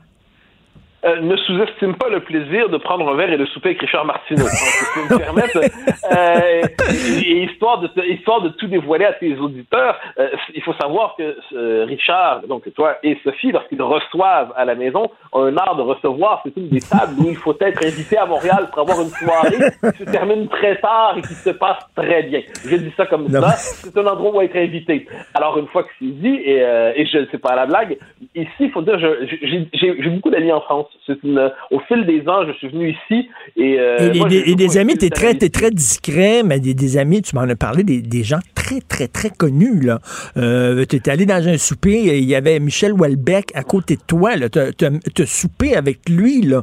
Veux dire, à un moment donné, tu vas devenir, tu vas rentrer dans ces gens-là, tu vas faire partie de leur famille. Écoute, c'est certain que ça change une personne. C'est sûr. Ben, tu sais, la, la, principale vertu de nos amis, euh, toujours, c'est de, c'est, de trouver en des, frères d'âme. Hein. C'est-à-dire, c'est quoi l'amitié d'une certaine manière C'est la famille choisie, c'est le, privilège, c'est des affinités qui se rencontrent. Et ça, ben, on peut trouver des gens qui sont très connus ou pas du tout connus, qui sont très riches ou pas du tout riches. Ils ont, et les, les formats sont nombreux, mais, euh, mais j'ai trouvé en France, ça c'est quand même formidable, une, euh, au fil des années, plusieurs amis que j'estime et que j'aime beaucoup. Je m'en voudrais, mais ça, je dis pas ça simplement pour faire le, flatteur, de ne pas noter que lorsqu'on a évoqué le souper dont tu parlais euh, vendredi mm. à Montréal, mon souper de départ, j'avais rassemblé quand même euh, beaucoup d'amis que j'aime absolument, et c'était des amis montréalais, des amis québécois, des amis de chez nous, et aucun d'entre eux euh, ne serait, ne, ne, mériterait d'être déchu de quelque manière que ce soit par rapport à des amis d'un autre pays. Les amis québécois sont quand même les premiers. Hein, c'est quand même, c'est les, quand on est capable de se compter ensemble des blagues de RBO, c'est qu'on partage quelque chose que personne ne pourra jamais comprendre sur Terre. Mais, mais j'ai beaucoup d'amis en France, je les aime beaucoup évidemment. Puis c'est chaque fois que je viens ici, c'est aussi la fête qui se poursuit. Lors de ce souper de vendredi, ton souper de départ, euh, j'ai pris la parole pour te rendre hommage et j'ai chanté Gigi Lamorozzo. Euh, et, et, je, veux, je, veux, je veux mettre ça en contexte parce que en même temps, c'est une métaphore que je disais. On connaît tous les chansons de Dalida, Gigi Lamorozzo. On, on pourrait se quitter tantôt, tu pourrais trouver un, extrait Achille. Et bon, où c'est le gars qui chante bien dans son village et tout ça, et finalement, il veut faire carrière à Hollywood. Il part, il quitte son petit village, il s'en va et ça, ne marche pas. Et à un moment donné, Dalida, elle le rencontre dans le noir. Gigi est revenu dans son village, il pleure parce que bon, ça n'a pas fonctionné. Et je dis, toi, au contraire, ça va fonctionner et Dalida va rencontrer dans le noir, non Mathieu Bocoté qui revient, la queue entre les deux jambes, mais le Québécois qui braille parce qu'il pensait que Mathieu reviendrait après un an puis il n'est jamais revenu. Il est resté là-bas. Euh, ça se pourrait, ça. Toi, tu dis, tu vois pas la, possibilité. Tu es tout le temps là en disant non, non, c'est un an ou deux ans. Mais ça se peut que tu deviennes tellement une superstar là-bas, tu fais ton, ton nid, ça va bien, etc., que tu reviennes plus. Non, non, non, tout ça, ça, ne se peut pas pour une raison simple. C'est que la, maison, la demeure, hein, la demeure là où, euh, où l'âme est chez soi, c'est pour, moi, c'est le Québec, il n'y a pas de doute là-dessus. Ensuite, la raison te semblera bêtement politique, mais une part de l'âme est politique. Eh bien, il nous reste encore à transformer cette province en pays. Il nous reste encore un pays à faire. Et cette lutte, je, je, répondais ça d'ailleurs à un journaliste de la presse qui m'interviewait il y a quelques semaines. C'est passé hier dans le journal. Et bon, il, tenait à faire de moi, c'est une entrevue honnête, mais il tenait à tout prix à faire de moi euh, d'abord un intellectuel de droite. Puis je répétais, la grande cause de ma vie, c'est pas la droite, c'est l'indépendance du Québec. Et de ce point de vue, j'ai l'impression, à, ma hauteur, à ma manière, avec les moyens qui sont les miens, euh, qui sont euh, qui sont pas infinis, mais qui, qui comptent un peu, eh ben la, la bataille qui donne un sens à mon existence, c'est quand même le combat pour, pour, pour qu'on existe comme peuple pleinement. Mm. Et euh, donc, et ça, pour moi, c'est, il serait inimaginable de ne pas euh, revenir pour participer à ce combat euh, et dans toutes ses formes. Hein. moi, je rêve au grand soir référendaire, mais il se peut que la, tâche de ma génération, ce soit simplement de garder vivant cet idéal. J'en sais rien, on ne sait pas de quoi l'histoire sera faite, mais ce qui est certain, c'est que ce combat-là, ça, si, si j'abandonnais ce combat-là, là, j'aurais l'impression de trahir le Québec. Là, j'aurais l'impression de, de, de trahir ce qui est plus intime en moi. Donc ça, c'est inimaginable. Ensuite, ensuite, les possibilités de l'époque font en sorte que depuis des années, je passais à peu près quatre mois par année en France. Bon, eh bien là, ça, ça va être une année particulière, une ou deux années particulières, mais il ne faut nul doute quant à moi le, je, je, je, je crois pas être le genre de Québécois qui, euh, qui va se attraper un autre accent à Paris. Comme Diane Tell. Euh, écoute, euh, bon, ben, tu commences ta première émission à CNews, je crois c'est le 27 où? Euh, ouais, le 27 ou 28, là, là j'ai pas le calendrier en tête, mais oui, c'est, ça se joue là, ça, se confirme demain, en fait, je, te le confesse. Demain, on, on fixe, je crois que c'est cette journée-là ou la semaine d'après, mais si je crois que c'est cette journée-là, je te, je te l'écrirai, je te le confirmerai. Et, surtout, je le dirai, surtout, je le dirai à tout le monde. Et on va pouvoir voir ça, j'imagine, sur, sur YouTube. Il y a peut-être des gens qui vont mettre ton, ton, ton, entre, ton émission sur YouTube. Bien sûr, on va regarder ça, mais tu la gentillesse de continuer à être avec nous tous les jours. Donc, demain, on va, on va parler de politique fédérale, on va parler, tiens, est-ce qu'on vote bloc ou conservateur aux prochaines élections? On va s'obstiner là-dessus, toi et moi, Mathieu. Et tu sais, en terminant, chaque fois que je vais à Paris, je vais toujours au même hôtel euh, sur la rue Saint-Benoît et il y a une plaque devant l'hôtel et c'est écrit ici demeurait Félix Leclerc qui a donné toutes ses noblesses à la chanson francophone ici une plaque sur l'hôtel. Qui sait peut-être un jour il y aura une plaque. Ici a débuté Mathieu Boccoté dans cet hôtel où il demeurait on sait jamais Mathieu. C'est trop gentil. C'est trop gentil. Cela dit, c'est moi, c'est pas moi qui me fais la gentillesse de participer à ton, ton émission, c'est toi qui me fais la gentillesse de m'y accueillir. Et c'est vraiment un plaisir et un bonheur d'y participer encore cette année. Merci, va faire dodo. Salut, à demain, Mathieu. Bye, bye. Et quand il arriva, le village était là.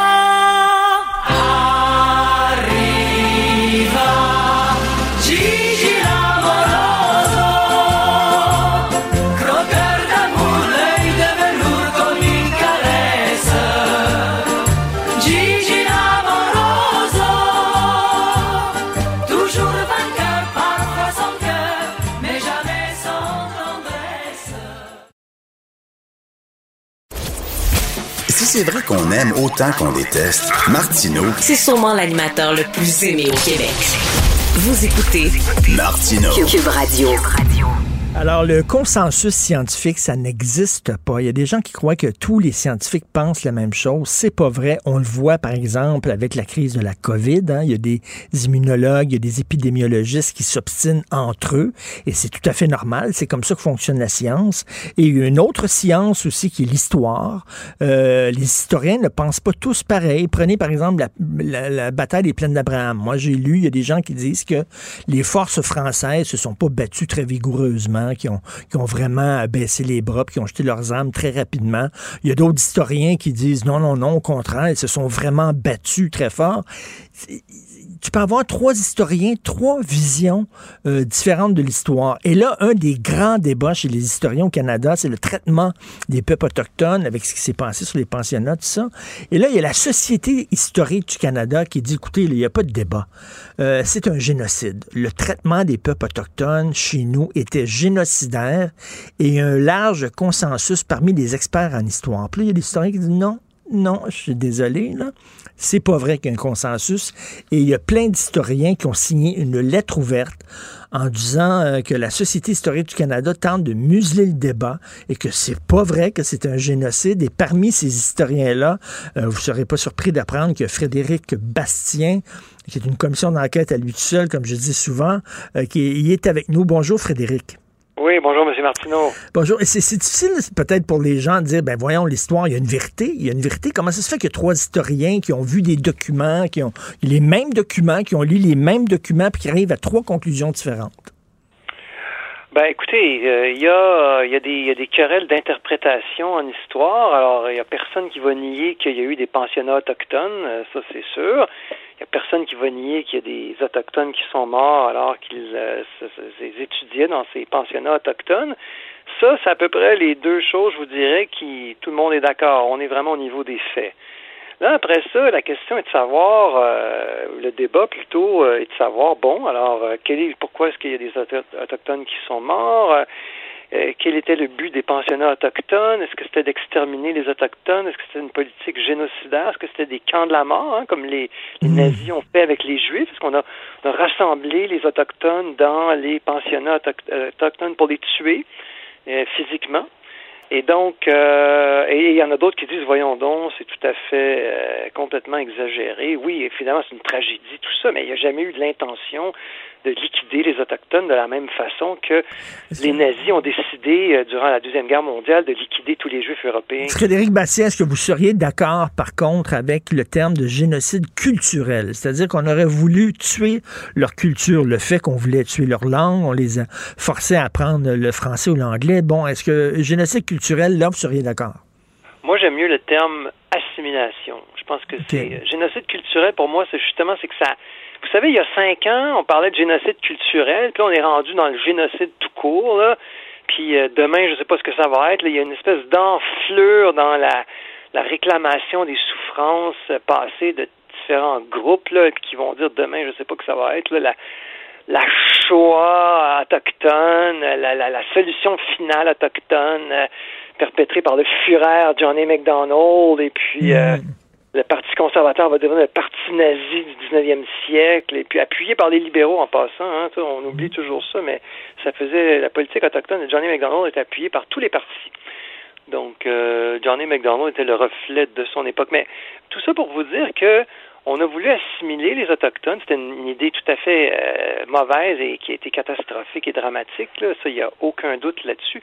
De la même façon que, vous savez, euh, Lord Durham, euh, pas, pas longtemps avant, hein, pas- quelques décennies auparavant, avait voulu assimiler les Canadiens français. Donc, euh, l'idée derrière l'assimilation des peuples inférieurs, donc incluant les Canadiens français, incluant ben, surtout les Autochtones encore davantage, bien sûr, mais c'était qu'on allait les, les, les- on allait leur permettre d'accéder au monde anglo-saxon, à la civilisation britannique ou anglaise ou américaine, euh, et qu'ils allaient sortir de leur euh, stade primitif de, de développement et qu'ils allaient devenir des citoyens comme les autres et qu'ils allaient accéder à l'égalité via l'assimilation. Évidemment, on n'a pas du tout pris en compte que ces gens-là n'étaient pas des immigrants, que ces gens-là vivaient dans ce pays-là depuis des générations, que, que, et que ce déracinement allait entraîner toutes sortes de conséquences euh, dramatiques. Mais c'était ça l'idée. Euh, donc c'est pour ça que pour moi le terme génocide est vraiment pas finalement c'est pas un génocide. Génocide culturel, je trouve que ça ouvre la porte à de l'enflure euh, inutile, mais vraiment c'était une idée d'assimilation. C'était ça le grand projet d'assimiler les Autochtones et faire disparaître leur culture. Et il y a Christian Rioux du Devoir, qui est collaborateur ici à l'émission, qui a écrit un, texte dans le Devoir, vous avez certainement lu, qui disait euh, oui, il y a des, effectivement des, Autochtones qui sont morts dans des pensionnats, mais il y avait aussi des jeunes blancs qui sont morts dans ces pensionnats-là aussi. Euh, écoutez, il y avait des maladies à l'époque, il n'y avait pas de vaccin, euh, les, ces pensionnats-là étaient situés à l'autre bout du monde, il n'y avait pas énormément de médicaments, il faisait froid, donc oui, a des Autochtones qui sont morts, mais il y a des jeunes enfants blancs qui sont morts aussi. Donc, faut pas. Un génocide, c'est un assassinat, c'est un massacre. C'est pas la même chose. Non, c'est ça. Alors, euh, tu sais, alors faut voir de quoi sont morts effectivement ces jeunes-là. C'est beaucoup, comme vous dites, vous soulignez, il y a eu de la maladie. Euh, Et puis, euh, l'éducation au 19e siècle, pendant une bonne partie du 20e siècle, dans des pensionnats, euh, on n'avait pas du tout les mêmes critères à cette époque-là. Et puis, par exemple, la pédophilie était beaucoup plus tolérée qu'aujourd'hui. On sait tous, par exemple, qu'il y a eu de nombreux abus sexuels euh, de la part de différentes congrégations religieuses euh, partout au Canada. Alors, euh, il y avait des punitions corporelles. Alors, et puis dans le contexte autochtone, c'était pire euh, parce qu'évidemment, on voulait, euh, on voulait faire disparaître leur culture, on voulait les assimiler, ce qui rendait la, la chose encore plus, euh, donc plus dramatique, plus terrible.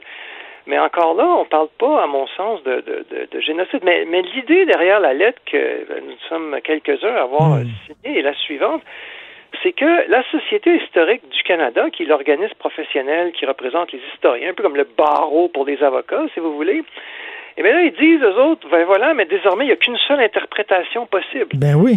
Alors là, on, on tombe dans une espèce de logique euh, quasiment, je dirais, j'exagère, là, mais il y a un relent, il y a, il y un relent de totalitarisme derrière ça. On, on veut imposer la pensée unique. C'est comme ça que vous pensez. Vous n'avez pas le droit de ne pas penser comme ça.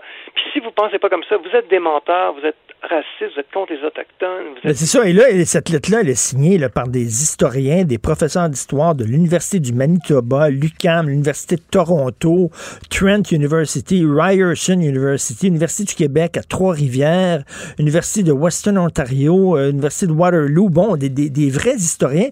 Mais comment la Société historique au Canada, dont la mission est de représenter les historiens professionnels, comment eux autres peuvent dire non, c'est notre vision des choses qui prime et tous vous autres, vous êtes dans le champ? Ben, c'est parce qu'il y a un, climat d'intimidation qui, euh, qui existe dans l'enseignement supérieur euh, à travers tout le pays, incluant au Québec, Pe- peut-être un peu moins pire au Québec, mais dans le côté anglophone, c'est plus prononcé. C'est que vous avez l'extrême gauche, les multiculturalistes canadiens, maintenant vous avez le racialisme américain qui embarque euh, en plus là-dedans, le, le, wokisme, tous ces espèces de mouvements là, vous savez. Et donc, euh, l'extrême gauche donne le ton au débat et va, va dire, voilà, c'est un génocide. Et là, si quelqu'un a le malheur de s'opposer à la nouvelle proposition qui est toujours plus radicale que celle d'hier, là, c'est une espèce de course à la radicalité, Donc là, maintenant, comme je, c'est comme je te disais tantôt, tout à, il y a cinq ans, c'était le génocide culturel, maintenant c'est le Mm. génocide pour. Mais euh, si quelqu'un a le malheur de s'opposer à ça, il va se faire immédiatement euh, critiquer, attaquer. euh, dans les campus, des fois, il peut y avoir de l'intimidation physique. Euh, bon, sais, un bureau peut être placardé de, de graffitis. Ça, ça- ça s'est vu plusieurs fois. Il peut même, même avoir des manifs. Un professeur peut être empêché de parler. Il y a toutes sortes de méthodes pour intimider. Et, et ce qui se passe, c'est que ceux qui pensent que c'est pas une bonne idée de dire, par exemple, que c'est pas vrai que c'est un, un- on peut imposer l'idée que c'est un génocide et qu'il y a une seule interprétation possible. Mais ceux qui ont le malheur de dire ça vont se faire immédiatement euh, vouer aux gémonies et, et beaucoup de gens euh, n'osent pas contredire. Et donc, c'est moi, je pense que c'est ce qui s'est passé, c'est mon hypothèse sur ce qui se passe un peu au sein de la Société historique du Canada. Donc, euh, l'extrême gauche donne le ton, a pris le contrôle de l'organisme. Et là, euh, les quelques-uns peut-être qui avaient des doutes ou qui étaient réservés euh, se taisent, se couchent. Et finalement, on aboutit à une situation où, euh, voilà, on a une, une dérive, mais alors là, qui empêche le débat. Parce que Ben oui. c'est d'empêcher le débat. Parce qu'il n'y a rien comme le débat pour que la vérité émerge. Il faut qu'il y ait des, euh, des, des- d'abord des enquêtes suivant euh, les faits, ensuite les interprétations, et puis des, un dit ça, l'autre dit ça. C'est, à la lumière du débat qu'on se fait notre euh, notre opinion, puis que la vérité, si je puis dire, émerge, même si c'est pas un système parfait, mais c'est c'est, c'est quand même la, la meilleure façon de, de favoriser la connaissance et tout ça. Non, non, c'est vraiment. C'est c'est quoi ça, la Société historique du Canada? Est-ce que vous vous êtes obligé, comme un syndicat, vous êtes obligé d'appartenir à cet organisme-là pour enseigner, pour être euh, historien? C'est quoi ça? Non, en fait, c'est euh, une, société historique. Ça, regroupe des historiens, je dirais, donc des professeurs d'histoire. Professeurs d'histoire surtout de niveau euh, universitaire, quelques-uns de niveau collégial comme moi. Et ils organisent euh, un colloque à chaque année. Ils vont euh, parfois prendre position, euh, ils vont donner des prix. Ils vont. euh, c'est une association professionnelle, mais bon, évidemment, comme les, les, les, les, les historiens, on n'est pas il n'y a pas des règles très précises qui régissent la profession, comme les avocats qui doivent plaider devant les tribunaux, etc. Donc, ça n'a pas le même, euh, ça n'a pas le même pouvoir, ça n'a pas la même importance, mais c'est quand même l'organisme professionnel des historiens professionnels, on va dire, ceux dont le métier principal est d'être historien, donc professeur d'histoire. Et, donc, euh, cet organisme-là euh, regroupe euh, tous les professeurs d'histoire du, Canada, quoi. Mais, mais on, le dit, là, hein, vous banalisez pas absolument pas ce qui s'est passé. mais là, à un moment donné, des mots, ça a un sens. Lorsqu'on utilise le mot génocide, ça a un sens précis. On parle des camps de la mort, on pense à des camps de concentration. Et là, on va voir de quoi sont morts ces enfants-là. On le sait encore même pas. Donc, je trouve que c'est important de dire qu'il y a un débat au sein euh, des historiens. Merci beaucoup, Frédéric Bastien. Puis bien sûr, on peut aller vous lire sur votre page Facebook parce que vous sortez des histoires à tous les jours. Merci, Frédéric. Merci, M. Martineau. au Merci, bonjour. Euh, ce qui conclut mon émission de jour, vous savez qu'à la fin de l'émission, habituellement, il y a toujours la passation du flambeau où euh, euh, Benoît Dutrisac rentre dans mon bureau, puis on jase tous les deux ensemble. Il n'y aura plus ça maintenant. Pourquoi? Parce qu'à midi, je suis présent dans l'émission de Benoît, qui était très gentil de m'ouvrir la porte. Et pendant, je sais pas, une douzaine, une quinzaine de minutes, Benoît et moi, on va jammer ensemble sur toutes sortes de sujets. L'actualité, mais pas rien que ça. Notre vie privée, on va se gosser, on va se tirer à pipe, tout ça. Donc, euh, c'est là où on va jaser. Donc, on veut pas hein, se répéter. Donc, euh, moi, je mets un terme à l'émission. Benoît arrive. Et si vous voulez nous écouter les deux ensemble, c'est à midi euh, à l'émission de Benoît. C'était très le fun de vous retrouver. Je suis très content. J'étais fébrile. J'ai mal dormi hier, comme un enfant qui retourne à l'école. C'est toujours la même chose. Mais bref, merci beaucoup d'être là, d'être présent, d'écouter Cube Radio, de nous écrire euh, avec euh, vos, vos commentaires, vos feedbacks. Je veux remercier l'équipe, bien sûr. Florence Lamoureux, merci à la recherche. Maude Boutet qui nous a donné un bon coup de main. Achille Moinet à la console, à la réalisation. Benoît, là, Benoît, il, il- il fait des gestes obscènes, Benoît, en régie. Fais pas ça, là, Benoît, vraiment, là. Et euh, Benoît, on se parle à midi. Merci d'être là. On se reparle demain à 8 heures. Cube Radio.